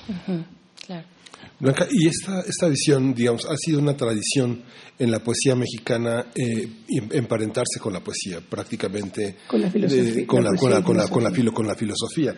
Uno piensa, pues, desde el siglo XX, desde la, desde la visión que el grupo de los ateneístas concentraba en la, en, la Grecia y en la Roma antigua. realmente el trabajo de Reyes fue tratar de encontrar un paradigma en eso. Luego contemporáneos, con Villorrutia, por mencionar la nostalgia de la muerte, todo este, este, toda la parte del grupo Hiperión, el propio Octavio Paz, ¿no? que nunca se separó de esa parte. ¿Cómo, cómo, ¿Cómo se encuentra el poeta con su poesía? Digamos que esa uh, Blanca Luz Pulido muy joven, que con la certeza de que es poeta, las preguntas que se hace, ¿sabía que tenían que ver con la filosofía? Mira, yo pienso que en, el origen mismo del lenguaje, ayer en los libros que estuve leyendo un poco para tener más ideas para, para el programa, ideas específicas, hay una cita que me llamó mucho la atención en un libro muy extraño que encontré, luego yo busco libros, eh, un libro que se llama El silencio, El silencio creador, una antología española vieja, pero hay un texto de Heidegger y miren nada más lo que dice. El lenguaje mismo es poesía en sentido esencial Ahora bien, como el lenguaje es el acaecimiento en que para el hombre se revela absolutamente por vez primera lo existente como existente, la poesía es la literatura más originaria en sentido esencial. El lenguaje no es literatura porque sea poesía prístina, sino porque la poesía acaece en el lenguaje, porque éste conserva la esencia primigenia de la literatura. El lenguaje es representación ya por sí. Entonces la poesía es como una especie de doble, eh, doble simbolización, ¿no? porque ya el lenguaje simboliza algo. La palabra taza es diferente en cada idioma. ¿no? Entonces yo creo que finalmente el poeta sí hace una operación bastante compleja y las preguntas pueden ser las mismas del filósofo, pero lo que produce la poesía es un poema, el poeta es un poema, una obra de arte, que tiene unos sentidos más ocultos, que no es un discurso como el de la filosofía, sino es una obra de arte. Entonces, sí, claro, en, español hay grandes poemas filosóficos, Muerte sin fin, de Gorostiza, eh, La misma Piedra del Sol, es un poema filosófico de Octavio Paz. Tenemos grandes poemas de Gilberto Owen, del mismo Villarrutia, eh, hasta Rosario Castellanos eh, tiene, tiene un poema que se llama Lamento de Dido, que es una maravilla, que por cierto creo que está en la UNAM con la voz de, los, de castellanos, Siempre se los pongo a mis alumnos. Por cierto, no puse en la ficha que soy profesora también de, de la UACM Plantel Gautepec, que mis alumnos ya los veré el lunes. Eh, entonces, eh, hay una respuesta, hay un, la mejor forma, tal vez, a lo mejor de dar respuesta a esto es leyendo un poema, por si no es de, es un poeta eh, cubano maravilloso que murió hace unos años, Eliseo Diego, hay tiempo de hacerlo. no es muy grande. Es una especie de definición de la poesía, pobre libro, que, que puede eh, abrir algunas puertas, cerrar otras tal vez, por dejar más preguntas que respuestas. Se llama No es más. Un poema no es más que una conversación en la penumbra del horno viejo, cuando ya todos se han ido y cruje afuera el hondo bosque. Un poema no es más que unas palabras que uno ha querido y cambian de sitio con el tiempo y ya no son más que una mancha, una esperanza indecible. Un poema no es más que la felicidad, que una conversación en la penumbra, que todo cuanto se ha ido y ya es silencio. Muy bien. Eh, maestro Carlos Vargas, vaya, vaya bola eh, eh, que, te han lanzado que le o que le lanza también a la, la poesía, a la filosofía. el ensayo también puede ser una forma muy poética de enunciar y es muy recurrente en, la filosofía. ¿Qué decir? ¿Qué decir de, esas preguntas que, siguen, que se siguen planteando desde la filosofía? Bueno, pienso que, y retomando lo que ya decía Blanca, eh, en efecto, el propio advenimiento de la palabra es un acto en sí mismo poético. La palabra de suyo es poética, toda representación es en realidad una creación. Hablar es ya ser, en un sentido, poeta. Y, claro, eh, hay un dato también interesantísimo en el ejercicio de la filosofía que no debemos olvidar, me parece, los filósofos, y es el hecho de que muchos de los primeros filósofos eh, empleaban la poesía efectivamente como un canal para poder expresarse, aunque no necesariamente en el mismo sentido en el que el poeta mismo lo hacía. La filosofía y el pensamiento también se despliegan poéticamente. Esto era algo que decía ya también, por ejemplo, María Zambrano, lo decía también Eduardo Nicol, lo recordaba también Sánchez Vázquez, estoy nombrando filósofos que efectivamente tenían esta vinculación con la poesía fundamental. Y claro, la cuestión también está en que, aun cuando el poema nos ha dicho que no es más la poesía, es que en realidad es mucho, muchísimo. Ese no más, ese no en realidad no es una reducción, es una, es una, eh, eh, es el testimonio, una ampliación, una apertura, sí, porque a través de la poesía es como adviene también un sentido que no solamente persigue una respuesta, sino que sigue cultivando el asombro que le ha causado el plantearse esa pregunta. La filosofía también justamente aprende a evitar ese asombro de plantearse la pregunta y, aunque desde luego que va persiguiendo la respuesta, nunca se queda conforme. Y, y no solo la filosofía, es que el pensamiento humano tiende a hacer eso. Por más respuestas que buscamos y por más respuestas que tenemos, y vaya que tenemos muchas respuestas, algunas incluso eh, ya rayan en las certezas, sin embargo... En las afirmaciones. En las afirmaciones que presuntamente son certezas. Eh, eh, sin embargo, no queda satisfecho el pensar y siempre se reformula, se plantea de otro modo. me gusta pensar, de hecho, que en el fondo los filósofos lo que aprendemos más que la búsqueda de la respuesta es a habitar la pregunta porque eso es una condición inherente de todos nosotros, los filósofos y los humanos en general, quiero decir. Los humanos en general, esa es también una, algo que quiero que, abordemos aquí, si efectivamente todos estamos eh, no sé si primero conscientes o de manera también inconsciente, habitando esas preguntas, o al menos el oficio de preguntar. Nos seguimos preguntando, eh, no sé si preguntas fundamentales o preguntándonos en la vida cotidiana, o esto sucede dentro de la academia, sucede dentro de una radio universitaria, más allá, allá los que nos escuchan, también, también se siguen preguntando. Yo tengo la impresión de que sí, yo tengo la impresión de que sí, eh, lo veo en la calle cotidianamente, la gente se plantea preguntas, desde las preguntas más triviales o más inmediatas quizá, hasta preguntas de suma consternación, preguntas que tienen que ver con el ámbito público, con el ámbito político, con el ámbito de la salud, con el ámbito del sentido de su propia existencia. Cuando un joven, cuando un joven que está saliendo del bachillerato se plantea eh, la, urgencia de saber qué va a hacer de su vida, ahí claramente está eh, en el encuentro y en el, en, el acto mismo de habitar una pregunta. Y entonces, claro, ¿no? Está buscando también, evidentemente, respuestas. Es que las preguntas no salen al paso todo el tiempo. Y evidentemente, claro, la, la tendencia habitual es a encontrar la respuesta, ¿no? Pero justamente ese fenómeno es el que nos, nos da eh, la pauta para reconocer que la pregunta está siempre allí, a la vuelta de la esquina. Eh, estamos en medio de preguntas. Desde el orden, digamos, académico, el, sentido es por una parte ético y por otra parte epistemológico, ¿no? Ético de si está bien lo que voy a hacer y epistemológico en qué significa, ¿no? ¿Qué significa para mí, para los otros? ¿Cómo se plantean estos problemas en la factura de un poema, en la factura de pensar la cotidianidad y que esa pregunta no solo va a servir para que tú sepas eh, qué vas a hacer, que sea tu faro, sino para que sea un faro de otros para otros. Lo importante es que el, yo del, digamos, el yo poético, quien escribe yo en un poema es yo, es todos. O sea, si, si el lector no se encuentra a sí mismo en esas preguntas, digamos, que el poeta se hace por medio de un poema, el poema no funciona, el poema no es realmente un poema. Mm. Porque estar vivo es preguntarse cosas, como decía Carlos. Si no está uno, solo los muertos no se preguntan nada. ¿No?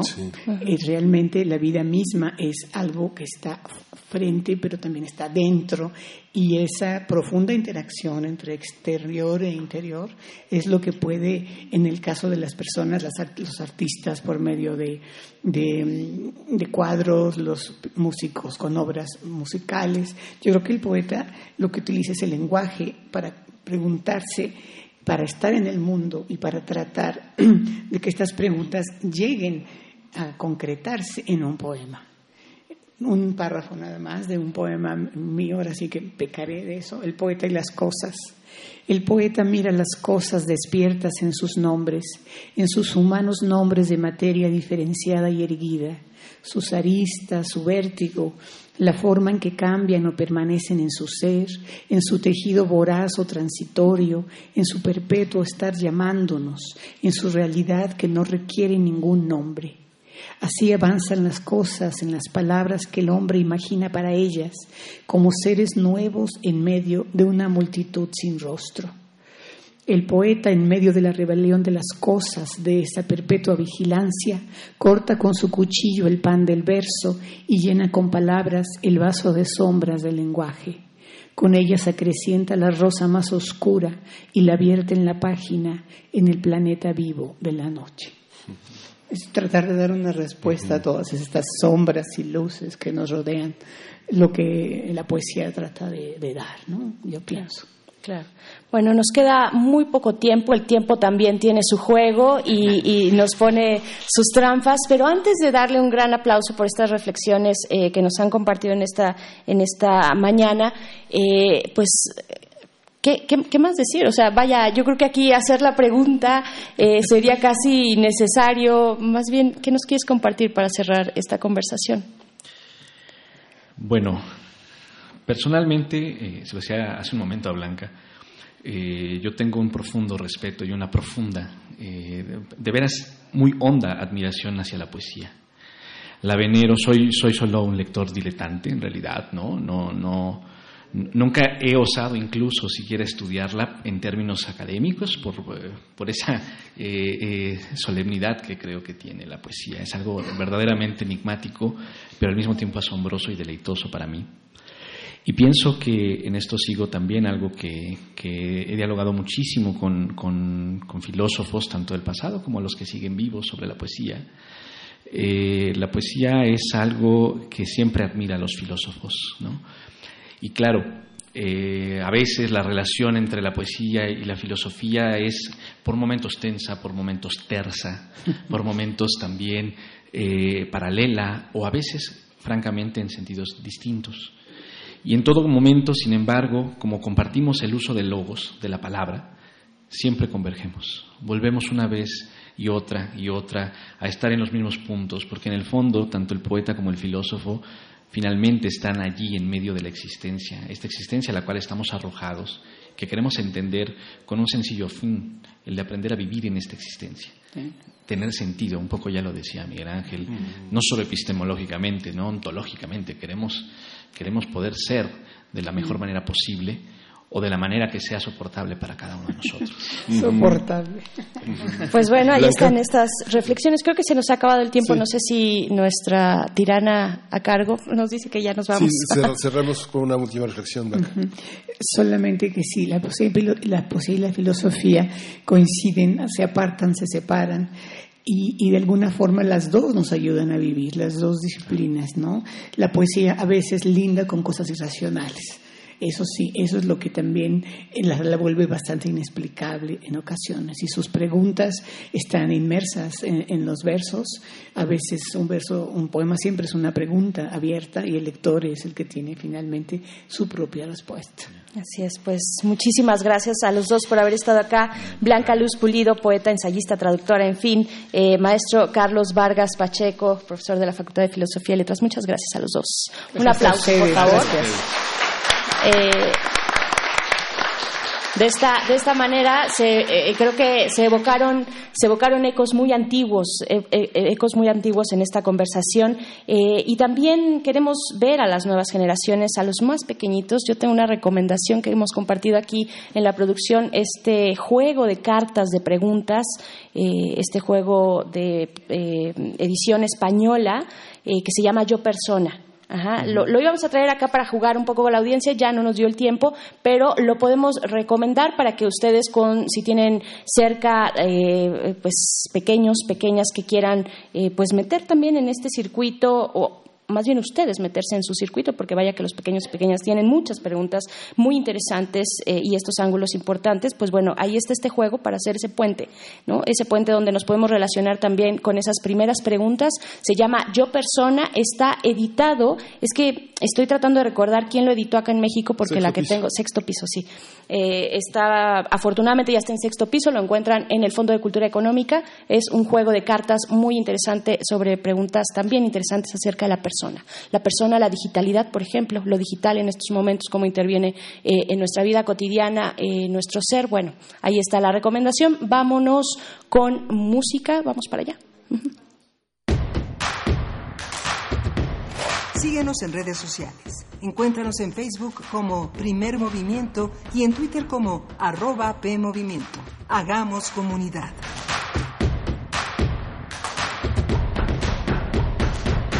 Muy bien, estamos de vuelta. Ojalá pudiéramos eh, conversar mucho tiempo más. Se, despiden ya eh, físicamente, además, eh, nuestros invitados, Blanca Luz Pulido y Carlos Vargas. Bueno, vaya, vaya cantidad de, incógnitas, de respuestas y de propuestas también, Miguel Ángel. Qué, qué, profundidad, ¿no? Y, qué maravilla que esto pueda ocurrir en la radio pública, por supuesto universitaria, ¿dónde más? Sí, Justamente esta, esta manera de preguntar es una manera también de permanecer en la pregunta que es eh, eh, un poco huir de las, de las... No todo tiene una respuesta, preguntar es también lo humano. Y bueno, nos vamos a ir ya Vamos a ir con música, pero antes agradecemos a quienes nos han escrito en redes sociales. Eh, se suman cada vez más, a cada minuto se suman estos eh, mensajes a través de arroba P Movimiento en Twitter, Primer Movimiento UNAM en Facebook, mensajes eh, pues de mucha alegría y eso nos da gusto también, de mucha solidaridad, de compañía, de acompañamiento a través de estos cinco años. Muchísimas gracias, de verdad. Marco Fernández, Juan Rojas, no me puedo ni siquiera detener eh, en leerlos a, cada uno, pero quiero mencionar sus nombres. Marco Fernández ya lo decía. Está por aquí de nuevo Pablo Extinto, Javier Ramírez Amaro, en fin, Carla Tuil. Carla Tuil está por acá. Eh, de Gide Trujillo también nos manda un GIF de eh, de los Stormtroopers de, la Guerra de las Galaxias, en fin, Ros Montero también. Muchísimas gracias a cada uno de ustedes. 52 eh, Efren, no quiero dejar de mencionarlos. Eh, eh, Motifirme también está por acá. Y pues bueno, gracias, gracias en verdad. Se nos desborda el corazón y no cabe en las palabras que puedan salir por estos micrófonos lo importante que, que es hacer esta comunidad día a día. Vámonos con música, ahora sí. Vamos antes a decir eh, quiénes son las personas que han hecho posible este encuentro con todos ustedes que están aquí presentes en la sala Julián Carrillo. En la producción se encuentra Frida Saldívar y Uriel Gámez. En la jefatura de información, Juana Inés de esa. Juana Inés, un abrazo. Un abrazo a todos y a cada uno de ustedes. En la coordinación de invitados, Amalia Fernández y Miriam Trejo. En la jefatura de noticias, Antonio Quijano. En la cabina de FM se encuentra allá arriba, que está además todas las mañanas con nosotros desde muy, muy temprano, Arturo González. En las redes sociales, Vania Nuche. En el departamento de grabaciones está Inti Terán, Emanuel Silva, Francisco Chamorro, están todos allá arriba, nuestros eh, queridos maestros técnicos. Gracias, un saludo. Emanuel levanta la mano y les saluda. Así es que a todos y cada uno, muchas gracias al servicio social también. Les pedimos un aplauso. Bueno, también. en el eh, servicio social está Daniel Martínez. Jesús Pacheco, Rodrigo Mota, Alberto Rodríguez y en el diseño de iluminación Antonio Beltrán. Así es. Eh, también en el Departamento de Producción, Culturales, Fonoteca, Transmisión y Cómputo, y a todos los que han sido nuestros servicios sociales, ya lo decíamos, está Rodrigo por acá, está Jesús y está Adenir, esta nueva generación, gracias a, ustedes, a los radioescuchas, por supuesto, también a Maripaz Grener en la producción, nuestra jefa de producción en Radio UNAM. Esto, hijo, este, este fue el quinto aniversario, el festejo de quinto aniversario. Nos vamos a ir con música de Salta para atrás. Angélica Uribe también en el 860 de AM nos dice por acá nuestra querida Frida Saldívar. Bueno, gracias a todos ustedes. Vamos con música de Salta para atrás. Miguel Ángel, gracias, gracias por estar acá. Gracias. Esto fue el primer movimiento. El mundo desde la universidad.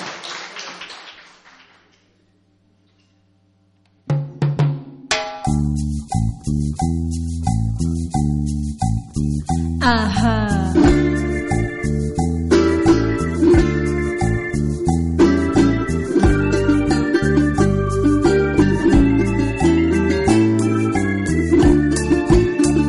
Y salta para atrás.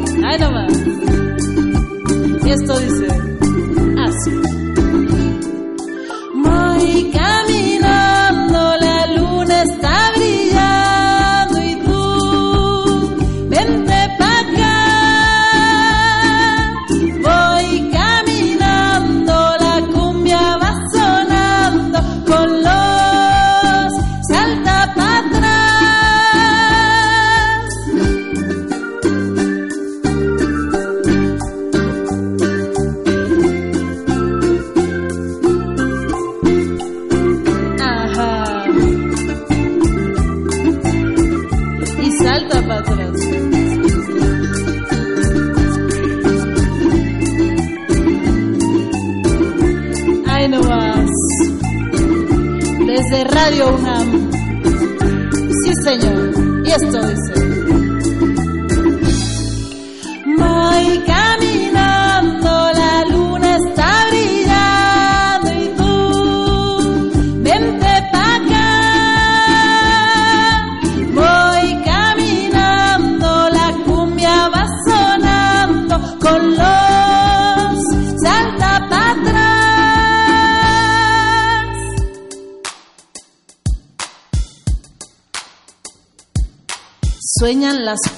Con comprarse un perro y sueñan los nadies con salir de pobres. Que algún mágico día llueva de pronto la buena suerte, que llueva cántaros la buena suerte. Pero la buena suerte no llueve ayer ni hoy, ni mañana, ni nunca, ni en lloviznita cae del cielo la buena suerte, por mucho que los nadies la llamen. Y aunque se levanten con el pie derecho o empiecen el año cambiando de escoba.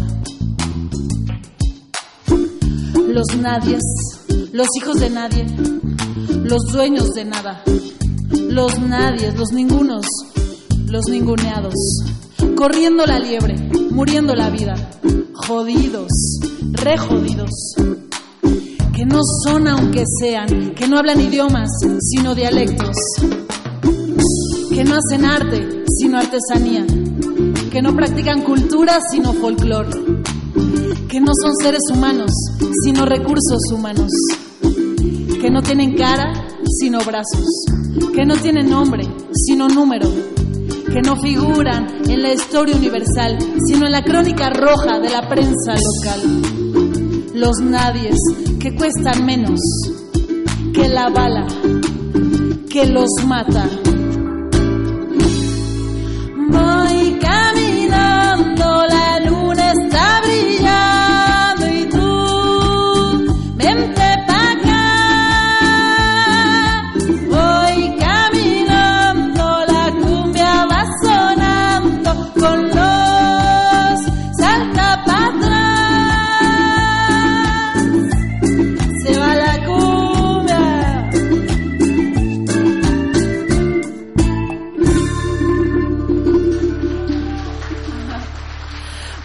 Gracias, encantados de estar en Radio UNAM. Gracias, Salta para atrás. Nos despedimos con esto que se llama La Llorona.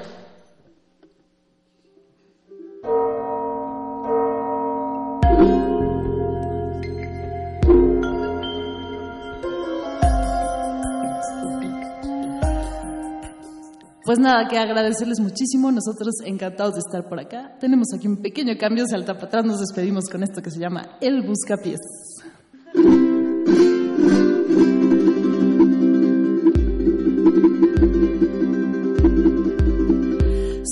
Señores, ¿qué son es este? Señores, el buscapiés. Señores, ¿qué son es este? Señores, el buscapiés. La primera vez que lo oigo, pero qué bonito es. Señores, ¿qué son es este? Señores, el buscapiés. Úpale.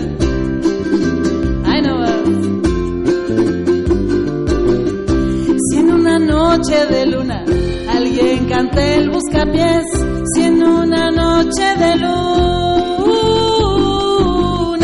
se apareció una figura que todos piensan que es un distinguido marqués, mas dicen que en realidad es el mismo Satanás que baila con sabrosura, con elegancia y finura, pues le gusta el buscapiés. Ajá.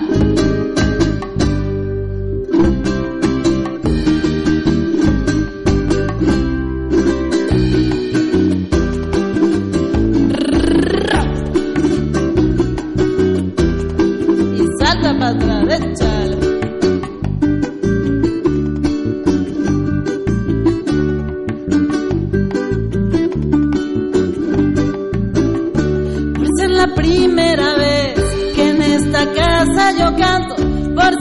Primera vez que en esta casa yo canto, gloria al Padre, gloria al Hijo, gloria al Espíritu Santo, por ser la primera vez que en esta casa yo canto.